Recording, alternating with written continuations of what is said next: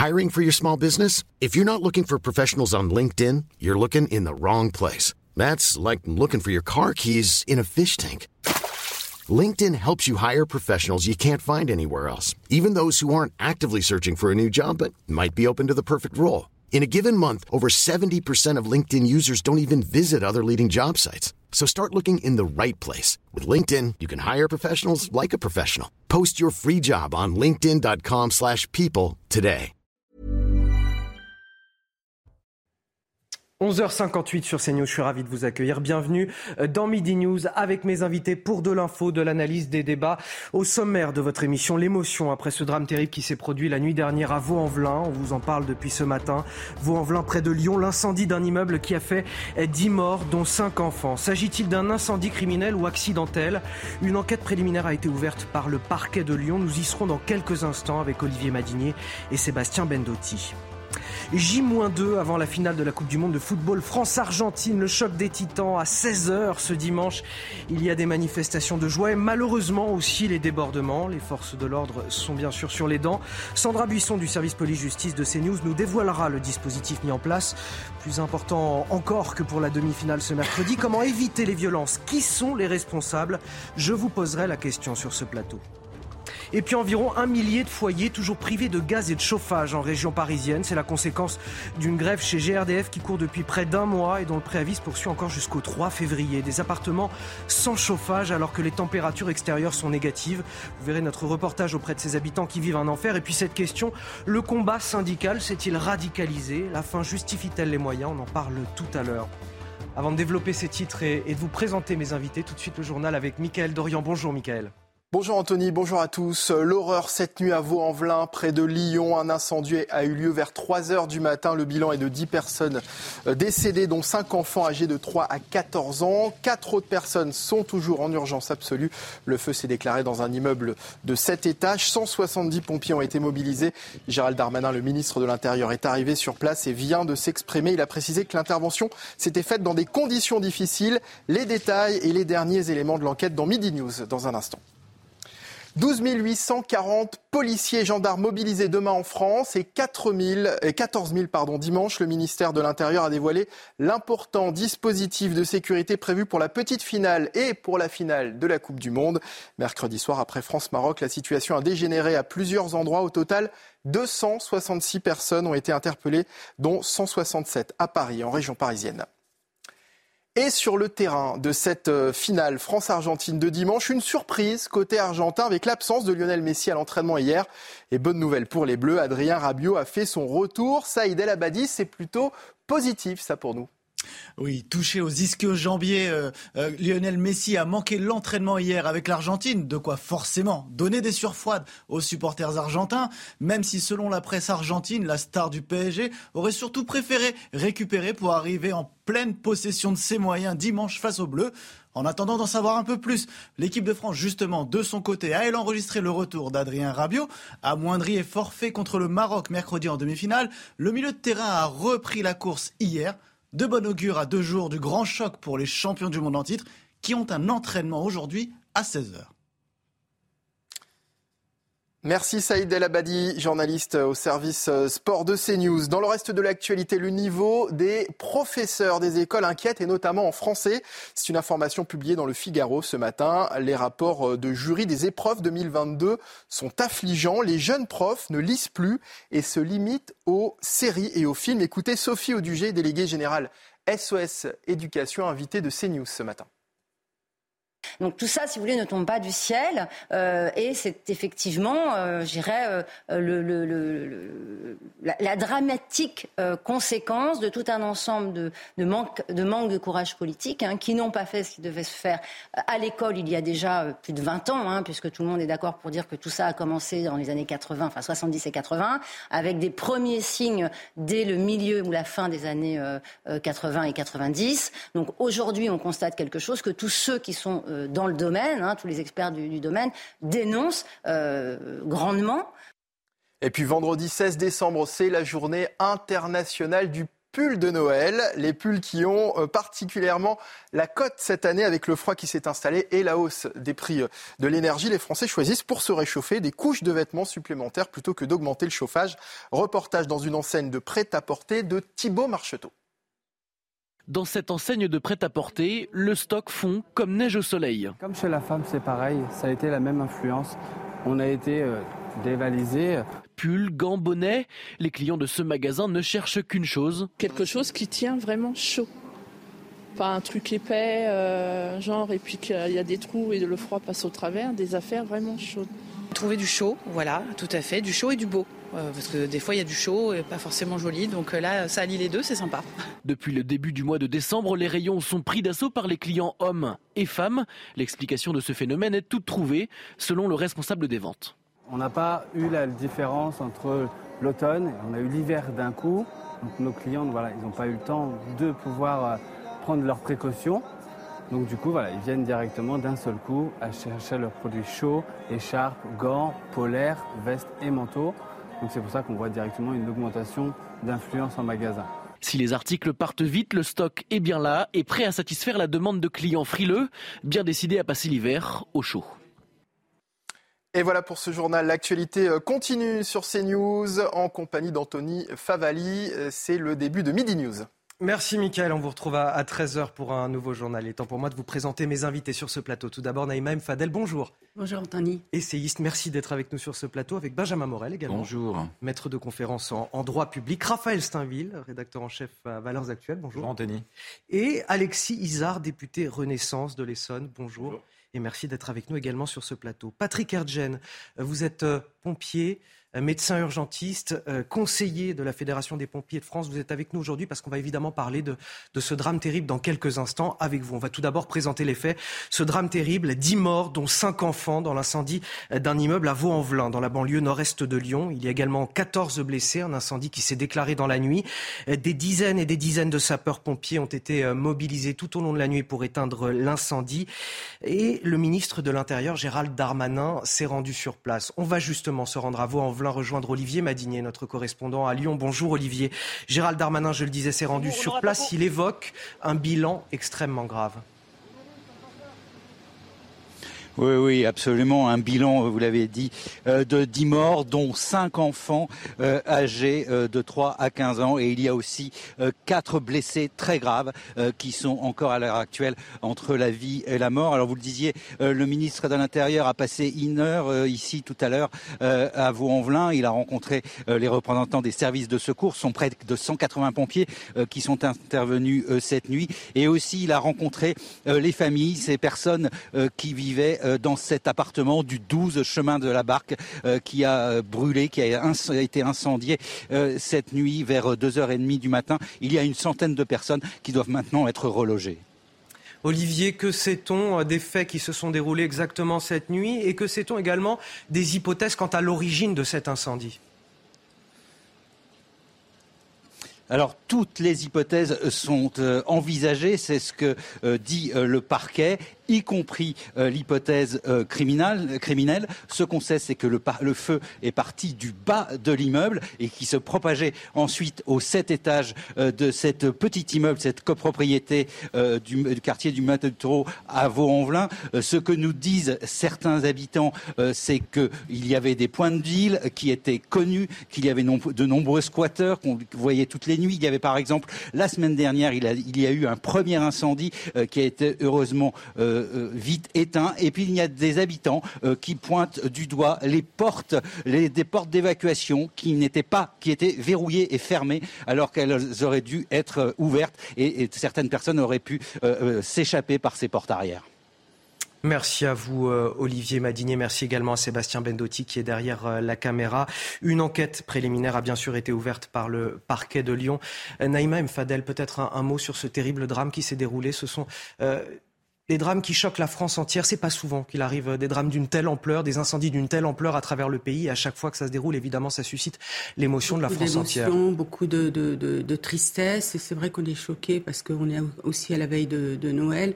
On a une pensée pour ces familles endeuillées. C'est extrêmement, euh, c'est extrêmement, euh, extrêmement triste. Hein. Je vous avoue que quand j'ai eu cette nouvelle ce matin, j'ai pensé à ces familles, j'ai pensé à ces familles endeuillées, et puis aussi j'ai pensé aux habitants de, ces quartiers parce qu'il y a des vraies solidarités. Et ce matin, on a eu sur votre chaîne quelques témoignages aussi qui ont parlé de ces familles et de ces solidarités. Et aujourd'hui, ben, écoutez, on peut qu'attendre effectivement que l'enquête suive son cours pour savoir ce qu'il s'est passé réellement. C'est le moment peut-être aussi de parler de l'action des, pompiers dans ces cas-là. On en parle l'été quand il y a des incendies euh, à, travers la France. Là, on a à chaque fois, comme à chaque événement, à chaque incendie, quasiment toujours des, pompiers qui sont blessés dans l'exercice de leur euh, fonction et qui ont un rôle primordial dans notre société. Et, c'est aussi un de ces moments-là où on peut reconnaître leur rôle. Ils sauvent des vies quotidiennement, ces pompiers. Bien sûr, c'est nos anges gardiens à longueur d'année, hein, pas seulement durant l'été, pas, le moment, pas seulement dans ce moment d'hypermédiatisation ce moment de l'été avec les incendies de forêt et les problématiques qui sont posées pendant l'été ne se retrouvent pas forcément toute l'année par rapport aux moyens, etc. Néanmoins, vous avez une considération vis-à-vis d'eux, vis-à-vis de ce métier qui aujourd'hui est à, je dirais, à prendre à cœur et à, et à prendre en compte par toute la société. Il y a quelques avancées législatives qui ont été faites en la matière ces dernières années, mais encore, il y a assez loin de la coupe aux lèvres par rapport aux services qui nous rendent. Raphaël Steinville, encore euh, plein de questions sur ce drame qui s'est déroulé. Il va falloir éclaircir les conditions euh, de, ce qui s'est passé.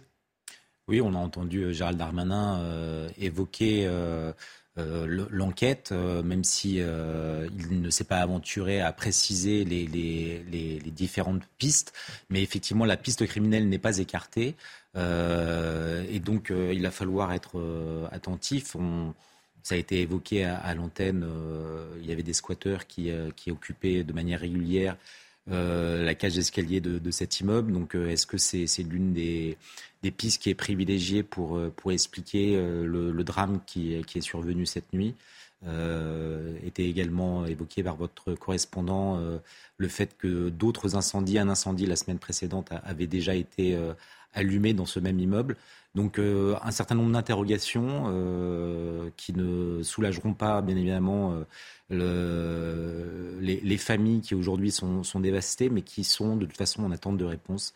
Et il faudra y voir plus clair dans les jours à venir. Alexis Izard, je vais vous donner la parole dans un instant. Vous êtes député Renaissance de l'Essonne, représentant de la nation. On va tout d'abord écouter Gérald Darmanin, le ministre de l'Intérieur, qui était sur place, qui a évoqué le soutien aux familles. On a voulu évidemment euh, d'abord euh, soutenir les familles euh, endeuillées, qui ont des personnes blessées ou qui recherchent encore de savoir ce que sont devenues leurs familles dans, cet immeuble qui a connu donc vers 3 heures du matin un incendie dont l'origine n'est pas connue. Monsieur le procureur de la République a ouvert une enquête. évidemment, nous le remercions. Dans des circonstances extrêmement dramatiques puisque nous avons 10 morts, 4 blessés très graves dont la vie est encore en danger et euh, des centaines, euh, une centaine de personnes impliquées. Alexis Isa. Moi, je tiens tout d'abord à, affirmer ma solidarité à toutes les familles des victimes, tous les habitants de, de ces quartiers, mais aussi, comme vous l'avez dit, hein, à ces euh, services départementaux, métropolitains d'incendie. Ils ont fait un travail formidable. Vous l'avez rappelé tout à l'heure. C'est depuis le début de l'année, je crois, sept sapeurs-pompiers qui sont décédés dans le cadre de leur mission. Donc, il ne faut pas sous-estimer le, le l'implication qu'ils mettent à défendre ces, euh, ces, incendies, à essayer de sauver des vies. Ils l'ont fait encore euh, aujourd'hui. Malheureusement, le, bilan, il est terrible, il est encore en cours. Il faut que, l'enquête se fasse, de savoir euh, ce qui s'est réellement passé. En tout cas, l'État, vous l'avez pu le voir, est derrière, est derrière la commune et derrière ces familles de victimes et nous allons les accompagner. Patrick Erdgen, vous êtes donc avec nous aujourd'hui sur ce plateau. Vous êtes médecin urgentiste, je le disais tout à l'heure, pompier vous-même et, conseiller de la Fédération des, pompiers de France. Euh, qu'est-ce qu'on sait pour l'instant de la mobilisation qui s'est euh, tenue cette nuit des, pompiers justement pour éteindre cet incendie? Combien de pompiers, combien d'engins sur place? Les, sapeurs-pompiers du Rhône et de la métropole de Lyon, hein, puisque c'est ainsi qu'ils s'appellent, ont fait face à ce qu'on redoute le plus. Ce que les sapeurs-pompiers redoutent le plus, c'est un feu d'habitation la nuit euh, d'habitation à, plusieurs étages. Et, ces feux surprennent les occupants. Ces feux surprennent les occupants et ils les surprennent dans leur sommeil. C'est le pire et c'est ce qu'on ce redoute le plus. Alors, je ne vais pas donner ici le, chiffre précis euh, du nombre de sapeurs-pompiers qui sont intervenus, on l'a vu, hein, c'est près de, près, près, de 200, 170. 170 Ce qu'il faut dire, c'est que ce qui est primordial, c'est la rapidité d'intervention, ça veut dire qu'il faut nous appeler très vite. Et puis deuxièmement, c'est l'engagement simultané de deux choses. Premièrement, des reconnaissances et des sauvetages, c'est-à-dire d'aller sauver les gens avant qu'ils soient prisonniers des flammes et avant, il faudra le souligner, qu'ils ne se jettent par la fenêtre, parce qu'une partie des personnes qui décèdent euh, meurent de s'être défenestrées, premièrement, et deuxièmement, naturellement, des opérations d'extinction pour aller éteindre le sinistre. Et, ce qu'ont fait ces collègues, et je pense qu'il faut les saluer, effectivement, euh, c'est de faire face à ce qu'on redoute le plus. Euh, certains d'entre eux sont blessés parce qu'ils ont eu un engagement total euh, pour aller effectuer ces sauvetages. Quel est ce plan Novi qui a été déployé, Novi pour nombreuses victimes? Oui, le plan Novi, nombreuses victimes, autrefois on l'appelait le plan rouge, peut-être vous l'avez déjà entendu. C'est un plan d'organisation des secours qui nous permet, lorsqu'on a beaucoup de victimes et lorsqu'on n'a pas immédiatement sur place toutes les ressources, notamment les ressources médicales ou les ressources de secours, euh, de nous organiser au mieux. Donc en fait, c'est un plan d'organisation des secours qui nous permet de mutualiser les ressources. Lorsque vous n'avez pas, par exemple, une équipe de réanimation auprès de chaque victime grave, vous vous organisez de manière la plus cohérente. Ces plans Novi existent depuis des dizaines d'années maintenant, euh, un peu partout en France, et il a été effectivement mis en œuvre euh, aujourd'hui, cette nuit. Euh, Patrick Erdgen, lorsqu'il y a un incendie comme ça dans un immeuble euh, d'habitation, euh, quelle est la, stratégie déployée par les, pompiers pour éteindre le feu et à la fois sauver les personnes? Il y a ces deux choses-là à faire en même temps. Comment, comment on s'y prend concrètement? Eh ben, quelles, sont les priorités qui sont données? On s'y prend d'abord avec une organisation structurée du commandement. Voilà. Les, collègues du Rhône et de la métropole de Lyon, comme partout, ont quelque chose de structuré, c'est-à-dire chacun sait ce qu'il a à faire. Et quelles vont être, ce que, j'ai dit tout à l'heure, quelles vont être les priorités? La première priorité, évidemment, c'est de sauver des vies et d'éviter euh, des morts, des blessés. Donc aller faire les reconnaissances le plus vite possible, ça veut dire quoi? Ça veut dire observer où sont les gens qui sont en danger. Alors certains se manifestent aux fenêtres, c'est le plus facile parce qu'on les voit tout de suite. Euh, mais certains ne peuvent pas se manifester aux fenêtres. Alors nous allons rentrer partout, dans chaque habitation, pour aller voir euh, ce qu'il en est dans chaque appartement. Et deuxièmement, et c'est souvent simultané, l'extinction. Parce que naturellement, quand, quand, le feu a pris une certaine ampleur, vous ne pénétrez pas comme ça, euh, sans, sans difficulté. Et vous ne pouvez pas effectuer ces reconnaissances et ces sauvetages sans difficulté.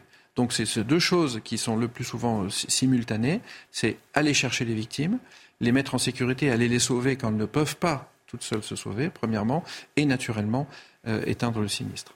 Euh, quand un bâtiment est frappé comme ça par un incendie, est-ce qu'il y a un, risque que le feu se déclare à nouveau dans les heures qui suivent l'incendie? Est-ce qu'il faut une surveillance particulière pour être sûr que le feu est définitivement éteint? Bien sûr, ça s'appelle des reprises de feu, c'est quelque chose qu'on connaît bien, et on fait toutes, on, on, remplit toutes les précautions pour que ça ne survienne pas.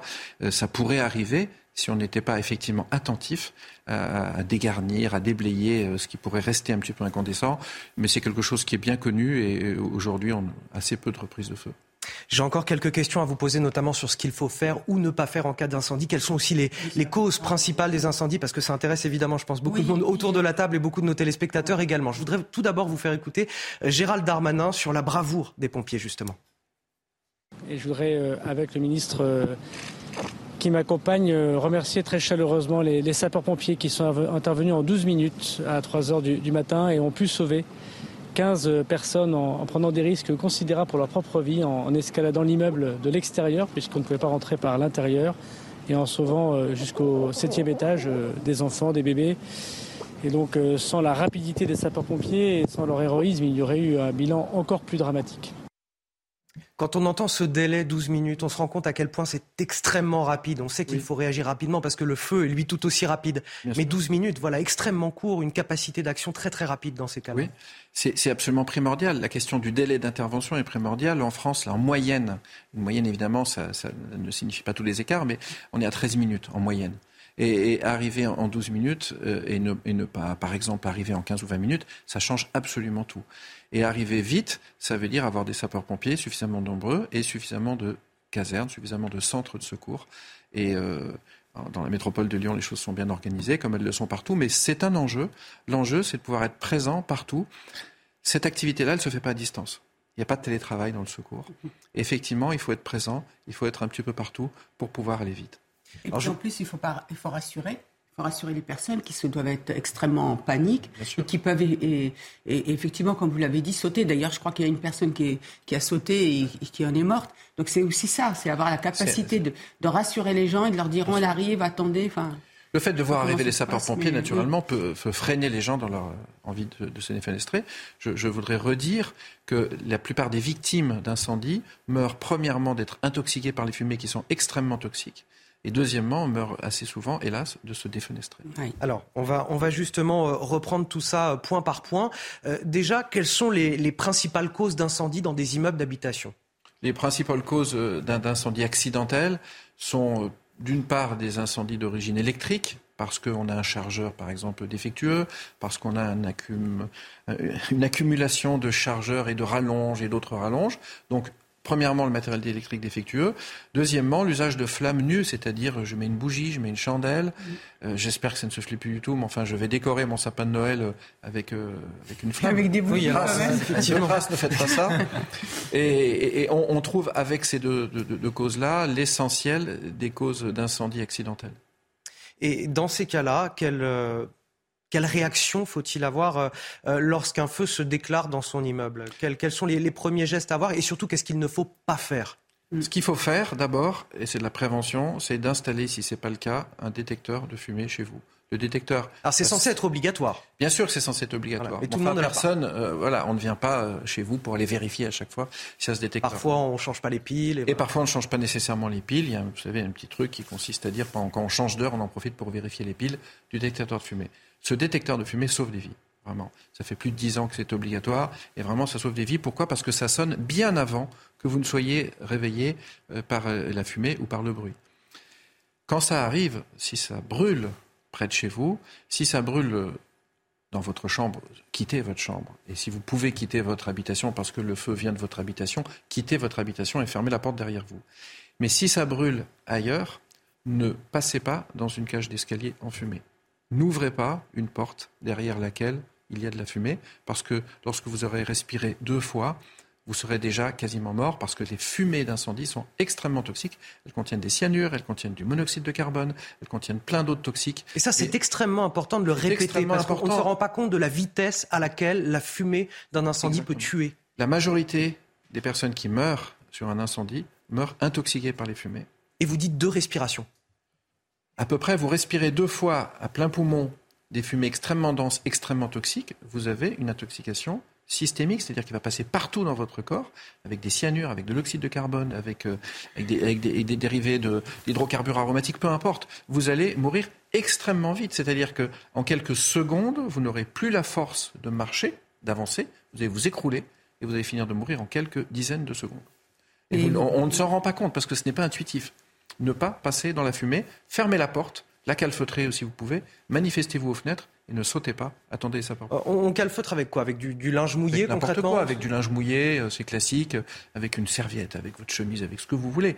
Fermez la porte. Vous fermez la porte, elle va résister au moins 30 minutes et elle vous laissera le temps d'être secouru par les sapeurs-pompiers. Vous voyez ces consignes, euh, moi-même, je, vous l'avoue, j'apprends énormément en vous écoutant, mais je me dis que vous, ces consignes-là, on devrait automatiquement, tous les bailleurs devraient les diffuser auprès des locataires. Les répéter, les répéter. Les répéter, les répéter. Moi, j'ai travaillé depuis, euh, longtemps sur les quartiers populaires. Je peux vous dire que ce n'est pas diffusé. C'est dommage parce que ça, ça devrait faire l'objet même, dans le cadre, vous voyez, du contrat consigne, mais même hein, diffuser inlassablement. Il faut vraiment euh, diffuser ça parce que c'est extrêmement important et comme vous dites, ça sauve des vies.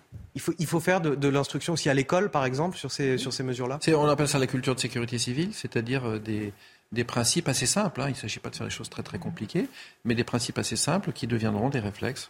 Euh, c'est pour ça que je les répète ici. Et malheureusement, malheureusement, ce sont ces drames qui nous rappellent l'importance de ces principes. Alors, parmi les autres réflexes à avoir, on entend souvent euh, se mettre à plat euh, sur le sol. J'entends aussi parfois, et là vous allez me dire si c'est juste ou pas, se mettre éventuellement sous la douche ou oui, faire alors, couler l'eau. Est-ce que ce sont des, des, réflexes à avoir, par exemple? Alors oui, c'est vrai. Les fumées montent parce que les fumées sont plus chaudes. Et si vous êtes déjà dans une atmosphère fumée, alors c'est pas la meilleure hypothèse, mais si vous êtes déjà dans cette atmosphère enfumée, plus vous êtes bas, plus vous respirez de l'air frais et les fumées montent. Vous le ferez peut-être spontanément, mais en tout cas si vous le savez à l'avance, c'est mieux. Donc ça, c'est vrai. Deuxièmement, vous mettre sous la douche. Vous savez, malheureusement, on retrouve des personnes dans les salles de bain. C'est absolument dramatique. Vous savez, sur une chaîne, sur une scène d'un sinistre comme ça, vous retrouvez des gens de manière dramatique. C'est le dernier endroit où on va se réfugier. Effectivement, c'est dans la salle de bain. Pourquoi? Parce qu'en général, c'est un lieu qui est reculé. Hein. Et deuxièmement, parce qu'il y a de l'eau et qu'on va chercher l'eau.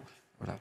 Euh, simplement, malheureusement, lorsque les gens euh, meurent dans leur salle de bain, ils meurent étouffés et intoxiqués par les fumées. Mais effectivement, en tout dernier recours, si partout euh, vous avez la fumée, les flammes, réfugiez-vous, vous pouvez. Mais le mieux, c'est de se manifester. Se manifester à la fenêtre. Et ne pas sauter et ne surtout pas sauter. je vous propose qu'on continue un petit peu ce tour de table. Je voudrais vous faire écouter aussi le ministre du Logement, Olivier Klein, qui s'est rendu sur place avec le ministre de l'Intérieur, Gérald Darmanin. L'objectif maintenant, euh, c'est de trouver euh, avec, euh, avec la mairie et l'ensemble des pouvoirs publics des solutions de relogement. On sera avec la préfecture extrêmement mobilisé dans, les, jours qui viennent pour accompagner les familles dans le deuil, bien sûr, mais, mais aussi dans la recherche de, de solutions la plus rapide possible. Alors Patrick Erdgen, peut-être une dernière question concernant les victimes. Une fois que les victimes sont sauvées, qu'est-ce qui se passe pour elles? Ben, on va s'occuper d'elles par priorité en commençant par celles qui sont les plus sévères. Et ce fameux plan Novi dont on parlait nous conduit notamment à faire un, tri en quelque sorte, non pas entre les gens qu'on soignerait et ceux qu'on ne soignerait pas, mais entre les gens qui ont besoin de, soins de réanimation intensive et ceux qui sont moins gravement blessés. Donc on les soigne sur place avec des équipes, des équipes de secours, des équipes médicales euh, qui proviennent des sapeurs-pompiers, qui proviennent des SMUR également. Et puis ensuite on les hospitalise naturellement à chaque fois que, ce sera nécessaire. Donc il y a toute cette organisation qui est répétée assez fréquemment. Donc en général on sait la mettre en œuvre. Ce sont les, les premières actions qui sont les plus décisives. Et ensuite une chaîne de secours qui est la chaîne du quotidien euh, de tous les jours et qui ici va s'intensifier avec euh, ces dispositions nombreuses victimes. Patrick Erdgen, vous allez rester avec nous, euh, vous reviendrez à 13h pour euh, évoquer à nouveau ce terrible drame et surtout les réflexes à avoir, toutes les questions qui intéressent nos téléspectateurs très concrètes pour savoir comment faire face à, quelque chose qui pourrait se produire dans son immeuble d'habitation. Vous restez avec nous sur CNews, on parlera également dans quelques minutes euh, de cette finale de la Coupe du Monde de football, peut-être de bonnes nouvelles de temps en temps. La France-Argentine, le, choc des titans, ce sera à, à 16h ce dimanche avec les manifestations de joie et malheureusement toujours les débordements. Ministère de l'Intérieur prévoit un dispositif de sécurité très très important, plus important encore que pour la demi-finale. On l'évoquera avec Sandra Buisson à partir de 12h30 dans quelques minutes, juste après la pause. De retour dans Midi News, j'ai toujours le plaisir de partager cette table avec mes invités Naïma M. Fadel, Benjamin Morel, Raphaël Steinville et le député Renaissance de l'Essonne, Alexis Isard. Merci à tous d'être avec nous. Tout de suite, le rappel de l'actualité. Et c'est avec vous, Audrey Berthaud. Bonjour. Bonjour Anthony, bonjour à tous. On débute forcément avec euh, ce drame. Un incendie a eu lieu à Vaux-en-Velin, près de Lyon, cette nuit. Gérald Darmanin s'est rendu euh, sur place. Il s'est exprimé il y a une trentaine de minutes. Il a salué l'effort euh, des pompiers qui sont intervenus en moins de 12 minutes et qui ont pu sauver 15 personnes. Il a également confirmé le bilan qui est malheureusement de 10 personnes décédées, dont 5 enfants âgés de 3 à 15 ans. Le contrôleur des prisons recommande de suspendre les incarcérations à Bois d'Arcy dans les Yvelines Selon eux, les conditions de détention sont indignes, notamment avec un taux d'occupation de 165%, ce qui permet de garantir ni la sécurité des personnes écrouées, ni celle des personnes qui travaillent au centre pénitentiaire. Enfin, en Ukraine, environ 40 missiles ont été tirés sur Kiev ce matin, selon les autorités régionales, ce qui cause des coupures de courant euh, dans euh, la capitale ukrainienne. La Russie, de son côté, a annoncé 8 morts dans des frappes ukrainiennes dans la région de Lugansk.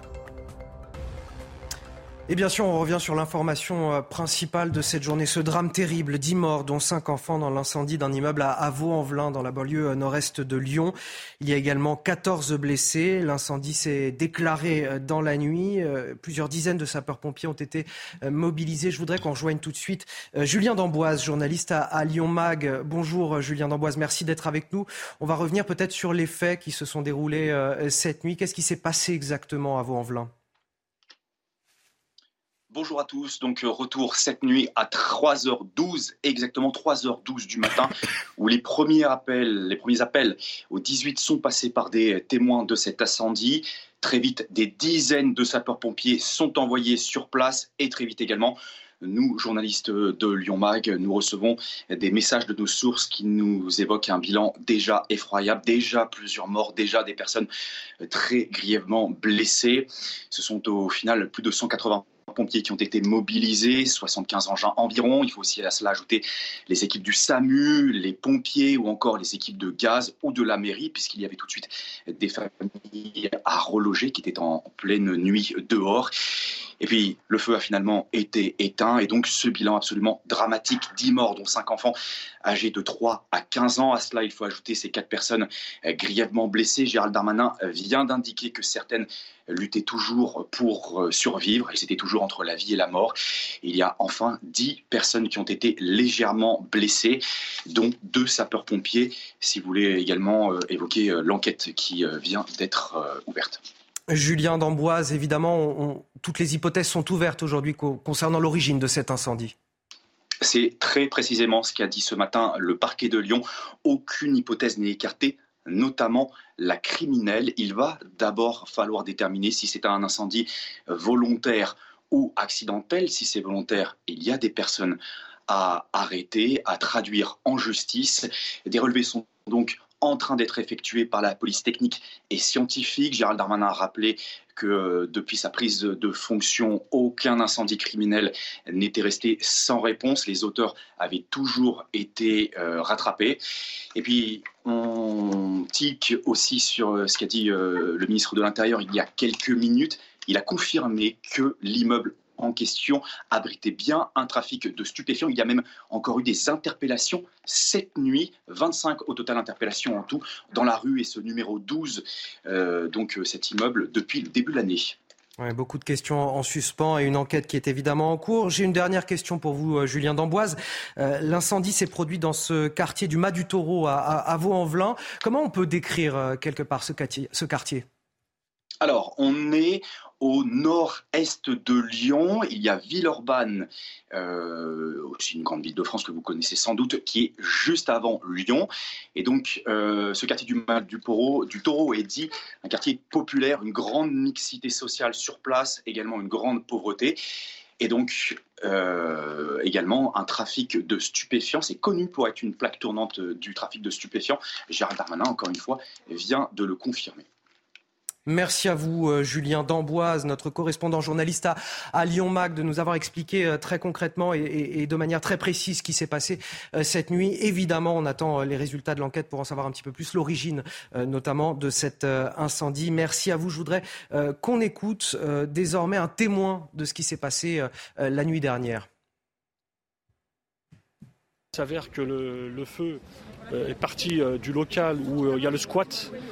Euh, voilà, euh, je peux vous dire que euh, je dirais à Madame la au lieu d'aller cumuler des mandats au Parti Socialiste ou ailleurs, de s'occuper de la ville. Parce que les habitants ont besoin vraiment d'un maire qui est là pour eux. Et ce qui se passe aujourd'hui, c'est vraiment, je, suis très ému, c'est très grave. Réaction également émue de la maire de Vaux-en-Velin, la maire socialiste Hélène Geoffroy. Je vous propose de l'écouter. C'est normal que la douleur et la peine soient accompagnées de colère, pardon. Et c'est normal que des explications soient attendues. Moi aussi, j'attends de savoir ce qui s'est passé réellement et l'enchaînement des causes. Mais c'est, et tout en entendant et en comprenant cette colère, L'autre élément, c'est aussi le temps du deuil et il faut aussi que nous prenions le temps d'accompagner euh, les familles des victimes. C'est ce à quoi je vais m'employer maintenant, tout en m'assurant évidemment dans mon rôle de maire que nous aurons les réponses aux questions légitimes que se posent les habitants, mais que j'ai posées aussi en demandant quelles sont les raisons de cet incendie. On va prendre un petit peu de recul sur ce terrible drame. Je voudrais qu'avec vous, Régine Delfour, journaliste CNews, on, on, évoque un petit peu quelles sont les causes, de manière générale, de ces incendies euh, qui se déclarent dans les habitations. Oui, Anthony. Alors, euh, euh, dans la principale cause d'incendie domestique, c'est une installation électrique défectueuse, euh, parce que trop ancienne, mal installée ou en surchauffe. On a souvent plusieurs appareils qui sont branchés sur une même prise électrique ou une prise multiple, et puis qui est défectueux. Et c'est vrai qu'on fait tous ça. On a tendance à mettre de multiples chargeurs sur les mêmes. Ça provoque un court-circuit. Donc, c'est une des principales causes. Ensuite, vous, on est aussi en période de Noël, donc je tiens aussi à, à rappeler à chacun que les fameuses guirlandes clignotantes qui reste allumé la nuit peut provoquer aussi un court-circuit, donc attention. On parle aussi des feux dus à la flamme nue, c'est-à-dire des bougies. Il y a aussi euh, souvent des bougies. Euh, on a tendance à laisser des bougies euh, allumées dans l'appartement et puis ça peut, il y a une couverture évidemment, ça peut s'enflammer. Puis il y a aussi la grande cause qui qui se trouve dans une cuisine avec une plaque de cuisson avec du gaz où il y a donc une poêle encore très chaude, un, le, gaz qui est allumé à torchon qui n'est pas loin et qui s'enflamme, un, manche de casserole que vous prenez qui est, brûlant et vous n'arrivez pas à éteindre. Et ça, donc forcément, c'est une des causes. Alors, euh, évidemment, euh, ne cuisinez pas euh, en laissant votre plaque de cuisson sans aucune surveillance. À l'heure de Midi News, c'est bien de le, préciser, effectivement. ce matin, c'est le, plan Novi qui a été déployé, le plan nombreuses victimes. en quoi il consiste ce plan? Alors oui, vous l'avez dit, hein, c'est un plan d'urgence pour secourir de nombreuses victimes euh, sur un même lieu. Il fait partie donc des plans d'urgence élaborés dans le cadre dispositif ORSEC, Organisation de la réponse de la sécurité civile. Alors concrètement, le plan Novi se déroule en plusieurs étapes. L'activation euh, de la cellule de crise en préfecture, la mise en alerte des hôpitaux, une mise en place de commandements opérationnels sur le terrain, avec une mobilisation des moyens aérien et terrestre. Et enfin, la mise en place d'un poste médical avancé. Alors, ce poste médical avancé, il va permettre de prendre en charge les victimes d'une façon prioritaire selon leur état. On parle donc d'urgence absolue, d'urgence relative ou encore de blessés légers. Merci Régine. On vous retrouvera tout à l'heure à 13h30 pour parler exactement de ce qu'il faut faire et ne pas faire en cas d'incendie dans son euh, logement. Euh, voilà, vous euh, restez avec nous dans cette émission. On se retrouve un, petit peu plus tard. Voilà ce qu'on pouvait dire sur ce drame terrible qui s'est produit. Donc je le rappelle à Vaux-en-Velin, dans la banlieue nord-est de Lyon.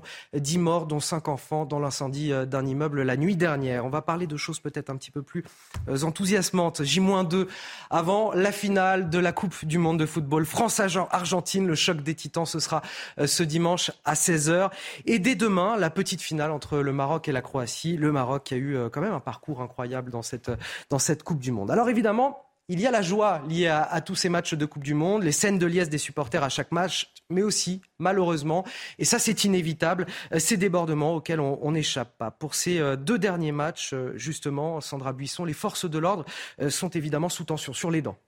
Oui, et pour euh, la finale, donc euh, France-Argentine euh, dimanche, il y aura 14 000 policiers et gendarmes sur tout le territoire mobilisés pour s'assurer que cette fête, s'il y a une victoire de la France, se passe au mieux, avec un gros dispositif pour la capitale, 2700 effectifs, dont une bonne partie sera dédiée à la sécurisation du secteur des Champs-Élysées, parce que les autorités s'attendent à une grosse fréquentation. Si victoire de la France il y a, avec 300 à 600 000 personnes qui pourraient vouloir se rassembler euh, sur les champs comme euh, lors de la dernière Coupe du Monde euh, gagnée par les Français. Donc le préfet de police reconduit le même dispositif de sécurité que pour les matchs précédents, mais cette fois, petite différence, il fermera la circulation sur l'avenue des Champs-Élysées pour que les gens puissent y déambuler partout et même jusqu'à la place de l'Étoile. Ce sont les forces de l'ordre qui, elles, protégeront l'Arc de Triomphe, mais aussi qui s'assureront qu'il n'y aura pas de vandalisme des commerces. C'est pour ça qu'il y aura un jalonnement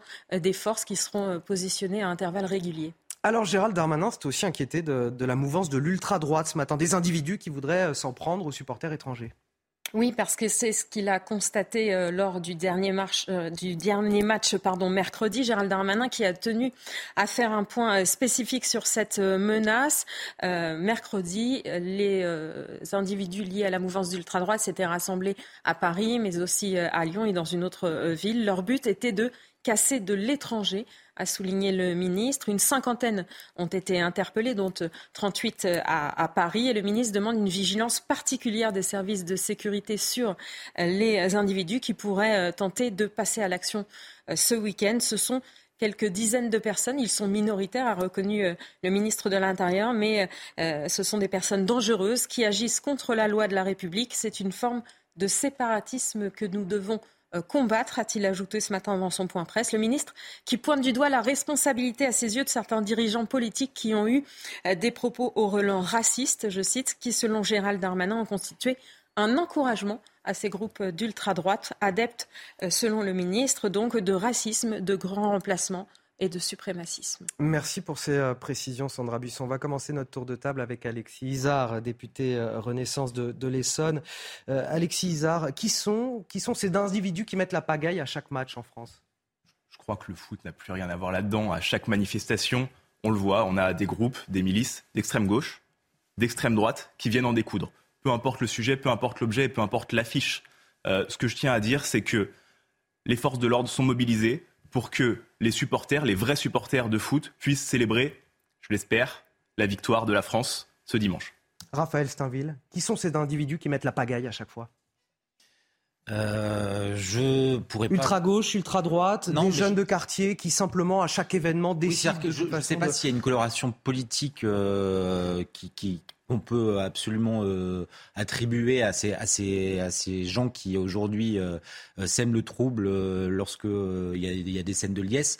Ce qui est certain, c'est que c'est presque toujours les mêmes. C'est-à-dire qu'en fait, qu'il s'agisse des manifestations sociales, qu'il s'agisse même des, des, des grandes, des grandes célébrations sportives au, lendemain de victoire, c'est toujours à peu près les mêmes individus qu'on retrouve en tout cas dans, les, dans, les, derniers feux de, ces fêtes, s'en prenant force de, l'ordre, pillant les magasins. Euh, mais je ne sais pas si on peut leur attribuer une coloration politique parce que la plupart du temps, en fait, ils sont déjà sortis du champ politique et ils sont dans un autre mode de contestation. Pourquoi, selon vous, on a cette frange de la société qui se réveille finalement à chaque événement, que ce soit le, 31 décembre, le 14 juillet, les Coupes du Monde, les compétitions sportives? Pour eux, finalement, on a l'impression que tout est prétexte pour mobiliser, casser, attaquer les forces de l'ordre. Moi, je pense qu'il y a deux politiques, c'est-à-dire l'ultra-gauche avec les Black Blocs et l'ultra-droite, effectivement, ce qui était des skinheads dans les années 80, euh, et moi-même, j'ai pu les voir venir à Dreux pour euh, pour en découdre. Euh, et puis après, le troisième bloc, c'est les, les, les, voyous, les délinquants de quartier, qui de toute façon sont sans foi ni loi, ce qu'ils veulent, c'est semer la zizanie, euh, casser pour effectivement piller et voler.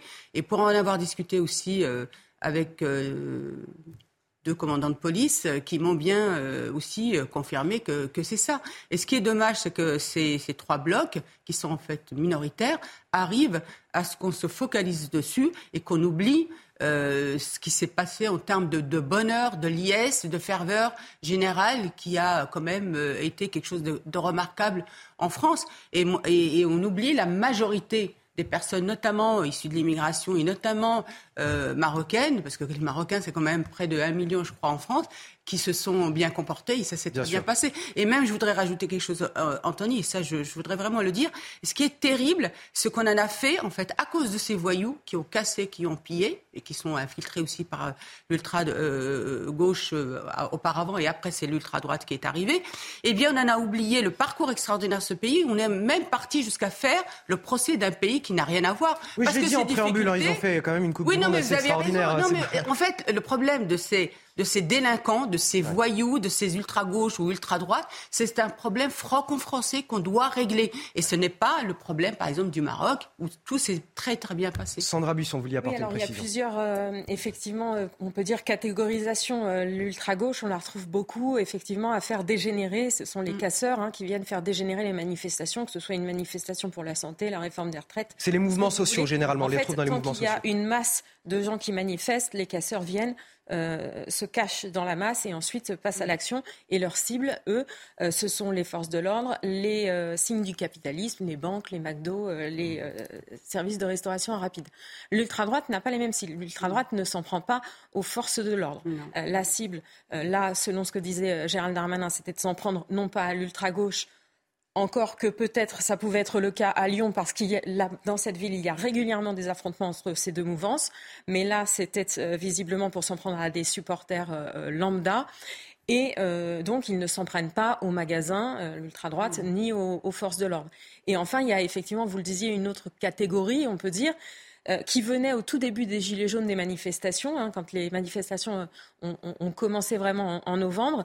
Ils venaient à la toute fin euh, de, de, de, la manif, quand euh, vraiment euh, l'ultra-gauche avait fini de faire dégénérer la manif, et eux, ils faisaient faire leurs courses, ils venaient piller voilà. mm. les magasins. Pour l'instant, ça, on n'a pas trop vu encore sur, sur les champs. Et puis, il faut souligner que là, mercredi, les débordements n'ont pas été aussi forts et violents qu que le craignaient les autorités. Benjamin Morel, on a peu d'événements qui euh, cimentent une nation, une société. Euh, traditionnellement, j'ai envie de dire, il y a les guerres et puis il y a les compétitions sportives pour les, les meilleurs des événements qui peuvent cimenter une société, un pays, euh, une forme de réunion derrière le drapeau. Et en même temps, il y a ce double mouvement avec une fracture et tous ceux qui peuvent rejeter, par exemple, les symboles républicains, les forces de l'ordre, le capitalisme, puisqu'on parlait de l'ultra-gauche. Oui. Alors il y a surtout, je dirais, des mouvements qui sont des mouvements opportunistes. On a évoqué tout à l'heure les Gilets jaunes. Les Gilets jaunes ont été pour les mouvements d'extrême gauche, pour les Black Blocs, pour les mouvements d'extrême droite au tout début. C'était, mm. je rejoins tout à fait ce qui a été dit. Ils avaient des cibles différentes. Les mouvements d'extrême droite étaient, parce que là, ils visaient les institutions plutôt du côté de l'Elysée. L'extrême gauche était plutôt sur les Champs-Élysées parce qu'il fallait casser du commerce. Donc on voit très clairement que ce sont des mouvements qui sont opportunistes comme le sont les délinquants qui infiltrent ces mouvements euh, sociaux, qui infiltrent ces euh, grandes commémorations, parce qu'en réalité, eh il y a de la masse. Dès le moment où il y a de la masse, vous pouvez infiltrer la masse vous rendez la tâche plus difficile à la police et donc vous pouvez vous permettre des choses que vous ne pourriez pas vous permettre si vous étiez tout seul face au commerce ou face à la police elle-même. Donc là, on est face à des structures qui sont des structures qui aujourd'hui eh bien, savent infiltrer ce type de mouvement. Et elles capitalisent sur deux choses. Dans le cas d'un événement sportif, la première source de violence, c'est quand même des gens avinés, je crois qu'il faut le dire. Ensuite, vous avez en effet des mouvements communautaires, vous avez des mouvements de, vous avez des délinquants et vous avez des mouvements politiques. La masse de supporters de euh, bonne conscience pas avinée et de l'autre côté la masse des gens avinés, va permettre à ces mouvements d'infiltrer pour les manifestations, fragilisation des syndicats, fragilisation des services d'ordre, voire absence de services d'ordre. Et en effet, ça devient des véhicules de violence. Et puis il y a ce drame, ce drame qui s'est produit à, Montpellier, euh, le chauffard qui a tué le jeune euh, Ayman, 14 ans, un adolescent. Ce chauffard est toujours en fuite, la police est à sa recherche depuis mercredi soir à la suite du match France-Maroc. Sur place, l'ambiance est toujours extrêmement tendue. On va rejoindre Jeanne Cancard. Jeanne, vous êtes sur place, la tension est telle que des dizaines d'individus s'en sont pris à l'appartement de celui qui est le suspect dans cette affaire.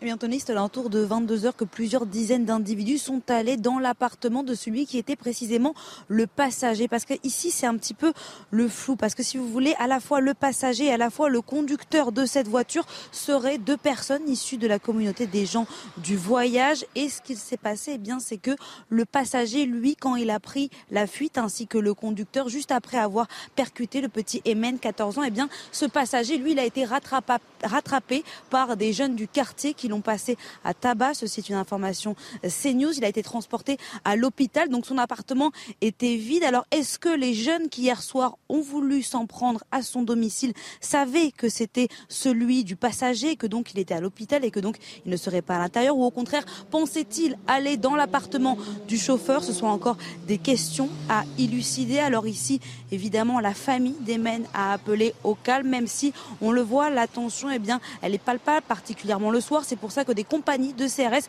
sont mobilisées et le restaurant notamment jusqu'à ce que le chauffeur soit arrêté et retrouvé. Jeanne Cancard, vous êtes sur place avec Fabrice Elsner. Que vous disent les témoins sur place? Anthony, on a rencontré euh, deux témoins très intéressant de témoins de la scène qui étaient là mercredi soir, dont le premier qui nous a dit qu'il était avoir été le premier sur les lieux à lui avoir prodigué les premiers secours, à avoir appelé le SAMU. Il nous a dit qu'il était à ce moment-là, lui, à un café avec des amis quand tout d'un coup il a entendu un bruit assourdissant. C'est quand la voiture a percuté le jeune Eman. Il faut savoir qu'au total, trois personnes ont été touchées, mais voilà, Eman, lui, ne s'en relèvera pas. Quand ce témoin que nous avons rencontré va à sa rencontre, il lui demande de lui serrer la main. Donc le petit Eman lui répond, les SAMU arrivent. Il y avait aussi ses parents à ce moment-là qui étaient autour de lui, ses parents et sa sœur un autre témoin de la scène nous a expliqué que depuis plusieurs minutes, il y avait une voiture blanche qui faisait des tours, qui roulait particulièrement vite, qui klaxonnait, qui avait un drapeau français coincé au niveau de la vitre arrière et que justement plusieurs dizaines de jeunes se sont approchés pour eh bien lui demander d'arrêter. En tout cas, c'est ce que nous ont dit les témoins. Ils ont voulu lui enlever le drapeau français de la vitre et c'est à ce moment-là eh bien que selon certains témoins, le conducteur aurait paniqué, accéléré. Mais chose très importante aussi que nous précisent les témoins de la scène, c'est que le petit adolescent en question, 14 ans, Eman, eh ben, il ne faisait pas partie de ce groupe de jeunes qui étaient autour de la voiture. Il était tout simplement au café, à la brasserie de ses parents. il a été attiré par cet attroupement. Jeanne Cancard en direct de Montpellier avec euh, Fabrice Elsner derrière la caméra. Merci à, tous les deux. Je voudrais vous faire écouter. Euh, Karim, il a été témoin de, ce drame qui s'est déroulé donc mercredi soir. Nos équipes l'ont rencontré. Écoutez. Euh, à la fin du match, il y a eu un regroupement de plusieurs personnes. On était tous posés. Il y a euh, plusieurs voitures qui fêtaient la victoire de la France, dont la Citroën blanche, habitant du quartier aussi de la Paillade. Il, euh, klaxonnait, il narguait un peu. Il a commencé à se rapprocher autour de sa voiture, à tirer le drapeau. Il a sorti un pistolet à la vue de tout le monde. Les gens sont pris, ont eu pris de panique, ils sont partis en courant. Et de ce moment-là, il a, il a accéléré en faisant demi-tour sans calculer ce qu'il y avait devant lui. Trois personnes ont été touchées, pas deux. Et une qui ne s'est pas relevée. Alexis Isard, voilà où, peuvent mener les débordements aujourd'hui Ce qui est terrible, c'est euh, un, événement qui euh, mène à un autre événement terrible. Tout d'abord, euh, la, mort d'un jeune, d'un jeune adolescent sous le coup d'une d'une fuite d'une fuite d'un chauffard, c'est terrible. Et après ça, la, le, le, règlement de compte, la justice qui s'est fait soi-même par les habitants du quartier. Donc c'est deux drames qui sont terribles et euh, qui doivent être euh, décorrélés l'un de l'autre. Le premier, absolument euh, impardonnable, qui doit être traité et le chauffard doit être retrouvé et doit être condamné très fermement. Et le deuxième, hein, c'est ces jeunes qui se sont fait justice eux-mêmes. On peut les comprendre, le drame il est terrible, mais ce que je dois dire aujourd'hui, on, voit de plus en plus ces situations-là. C'est à la justice de faire le travail, c'est à la police d'intervenir dans ces cas-là. Il faut absolument laisser la police faire son travail. Fadel. moi, je suis, ça m'attriste parce que je me dis, mais comment on est arrivé là, en fait hein? C'est que ça reste du sport. Euh, normalement, ça devrait être accompagné de moments de ferveur, de liesse, de fraternité. Et là, on voit tout ce que ça, euh, à quoi ça amène, et, c'est extrêmement euh, inquiétant et effrayant. Mais je m'interroge aussi, vous savez. Moi, j'aborde souvent la question aussi de l'éducation, de, de, la place et du rôle des parents et ne pas attendre qu'il soit trop tard. Et en fait, on voit bien que, parce que dans le cadre notamment des jeunes qui ont été arrêtés par la police sur les Champs-Élysées, vous aviez beaucoup de mineurs, mmh. beaucoup de mineurs. Donc, vous voyez, c'est aussi la question de l'éducation, de la place et du rôle des parents.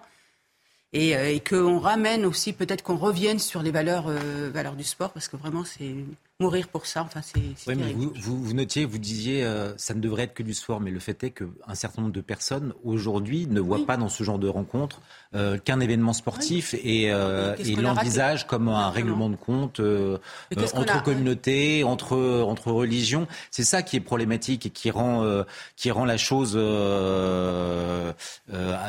oui, le sport n'a plus rien à voir incendiaire parce que c'est. Le sport n'est qu'un prétexte dans tout ça, qu'un prétexte pour la violence.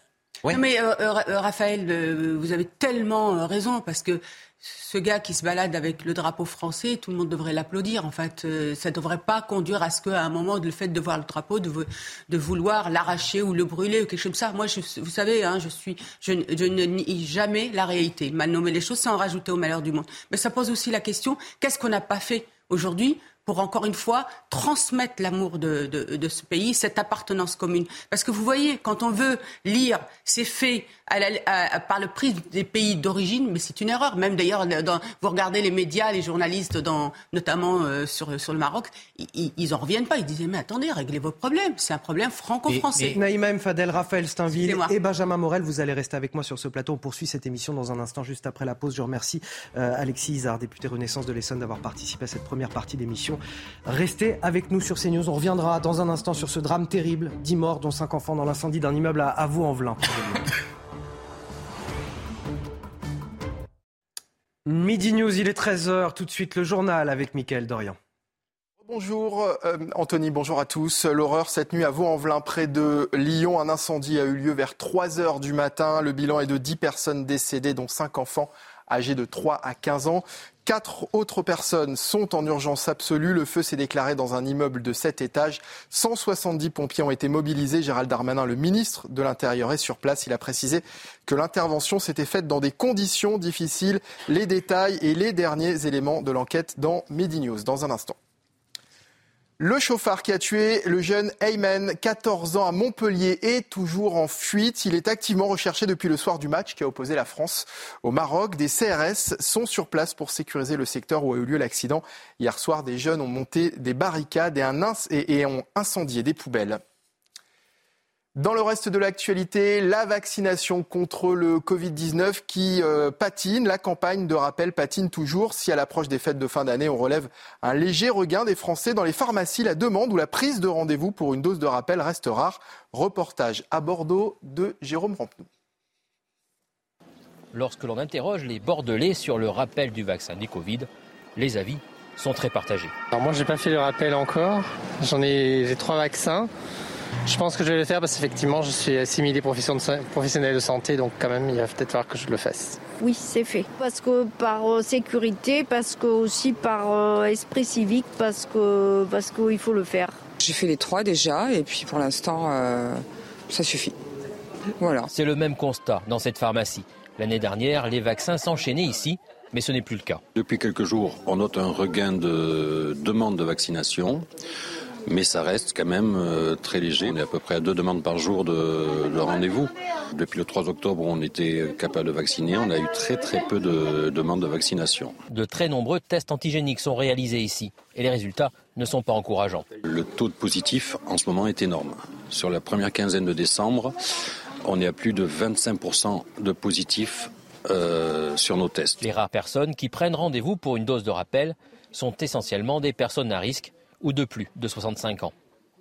Ce sera l'un des grands sujets de la rentrée. Le gouvernement présentera en janvier son projet de loi sur l'immigration, un texte dans lequel certains députés de la majorité veulent introduire un permis de séjour à point pour les étrangers. Gauthier Lebret nous explique comment ça fonctionne.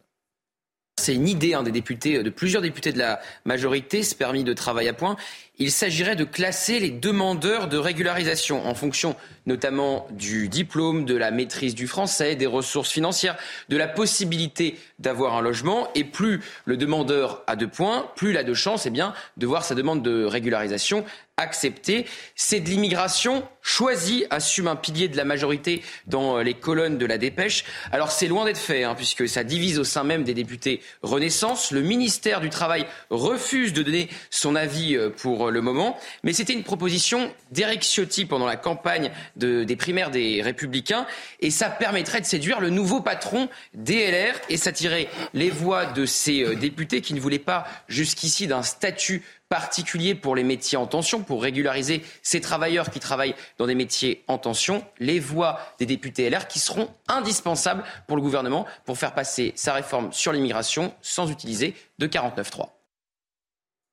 12 840 policiers et gendarmes mobilisés en France euh, demain, 14 000 euh, dimanche. Le ministère de l'Intérieur a dévoilé l'important dispositif de sécurité prévu pour la petite finale et pour la finale de la Coupe du Monde.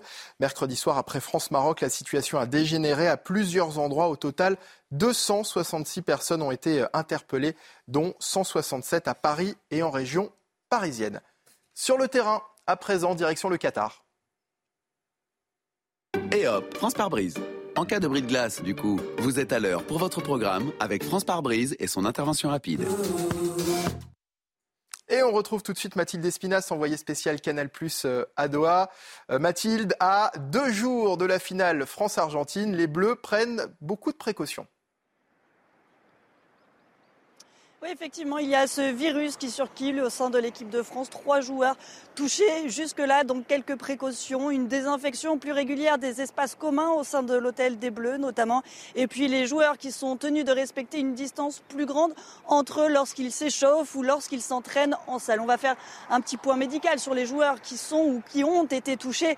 Dayo Upamecano a repris l'entraînement hier, il a pu s'entraîner tout à fait normalement. Adrien Rabiot, lui, hier, a repris la course. Par contre, Kingsley Coman, dernier malade connu, lui n'a pas participé à cette séance d'entraînement. Il est resté hier à l'hôtel pour se reposer. L'objectif maintenant, c'est que cela ne se propage pas à de nouveaux joueurs du côté de l'équipe de France. Avoir tous les joueurs à 100% pour cette finale, même si évidemment ce contexte n'est pas idéal pour préparer un tel rendez-vous. Et hop, France par brise. Malgré votre bris de glace, du coup, vous étiez à l'heure pour votre programme avec France par brise et son intervention rapide. De retour sur le plateau de Midi News avec euh, mes invités, Naïma Mfadel, essayiste, Benjamin Morel, maître de conférence en droit public, Raphaël Steinville, rédacteur en chef à Valeurs Actuelles. Nous a rejoint Nadia Hay, bonjour. Bonjour. Député euh, Renaissance des Yvelines. Et nous sommes toujours avec Patrick Erdgen. Euh, vous êtes médecin, pompier et conseiller de la Fédération des pompiers de France. Puisqu'avec vous, on va évoquer ce drame terrible, ce drame qui a frappé la ville de Vaux-en-Velin, en banlieue de Lyon. Dix morts, dont cinq enfants dans l'incendie d'un immeuble. Il y a également 14 blessés, un incendie qui s'est déclaré euh, dans la nuit. Des dizaines de sapeurs-pompiers ont été euh, mobilisés. On va rejoindre sans plus tarder sur place Olivier Madinier, notre, journaliste euh, CNews à Lyon. Olivier, bonjour. Il y a Gérald Darmanin qui évoque ce bilan extrêmement grave. Il était d'ailleurs sur place tout à l'heure. Oui, absolument. Gérald Darmanin qui est venu euh, ici à Vaux-en-Velin en fin de matinée, il a longuement rencontré euh, les secours euh, qui ont géré cette opération ce matin. Il y avait 180 pompiers ici devant cet immeuble cette nuit. Il a aussi rencontré les familles. les familles, il y a environ 100 personnes qui sont sans logement, qui vont devoir être relogées et puis aussi les proches de ces victimes, dix victimes, euh, dix morts, dont cinq enfants âgés de 3 à 15 ans. Il y a aussi, euh, vous le disiez, quatre blessés graves qui sont à l'heure actuelle entre la vie et la mort. Une enquête préliminaire a été ouverte par le parquet de Lyon. Quelles sont les, les hypothèses quant à ce drame? Effectivement, le procureur de la République a ouvert dès ce matin une enquête pénale et le procureur qui dit dans un communiqué que toutes les hypothèses euh, sont envisagées à ce stade, y compris euh, l'hypothèse criminelle. Il faut dire que Beaucoup d'habitants, euh, dès ce matin, pointaient du doigt les points de deal, pointaient du doigt les squats nombreux euh, dans ces différents euh, immeubles du chemin de la Barque dans le quartier du, du Taureau. Une habitante nous disait qu'il y avait eu la semaine dernière un incendie qui heureusement avait rapidement été maîtrisé. Et puis il y a aussi ces portes, ces portes d'issue de secours qui ont été verrouillées, soudées pour empêcher les dealers d'opérer. Mais c'est peut-être ces portes, si elles avaient été ouvertes, qui auraient pu permettre d'évacuer un certain nombre de personnes. Merci Olivier Madinier, merci également à, Sébastien Bendotti qui est derrière la caméra. Peut-être une réaction, Nadia Hay, députée Renaissance des Yvelines, vous êtes représentante de la Nation, sur ce drame terrible qui s'est euh, déroulé à, Vaux-en-Velin et qui endeuille toute une commune finalement. Plus qu'une commune, je crois qu'il endeuille tout un pays.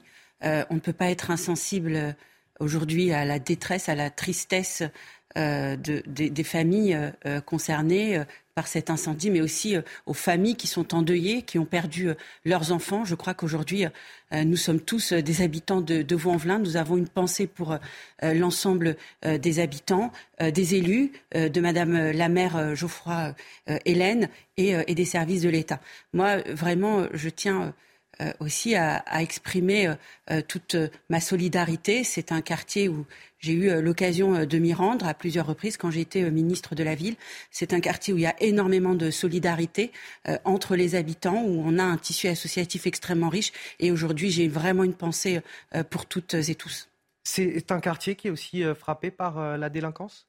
Oui, c'est un quartier qui est frappé par l'insécurité, euh, sur lequel nous avons euh, une action extrêmement forte de la part euh, des services de l'État, mais également de la commune de Vaux-en-Velin pour éradiquer ces phénomènes d'insécurité et de délinquance. C'est aussi un quartier qui, qui a une image qui ne lui correspond pas forcément. Il y a beaucoup de solidarité, beaucoup d'énergie, beaucoup de jeunes qui veulent s'en sortir, beaucoup de talents qui s'expriment aussi euh, au sein de, ce quartier. Donc euh, voilà, une pensée vraiment très émue euh, pour l'ensemble des habitants.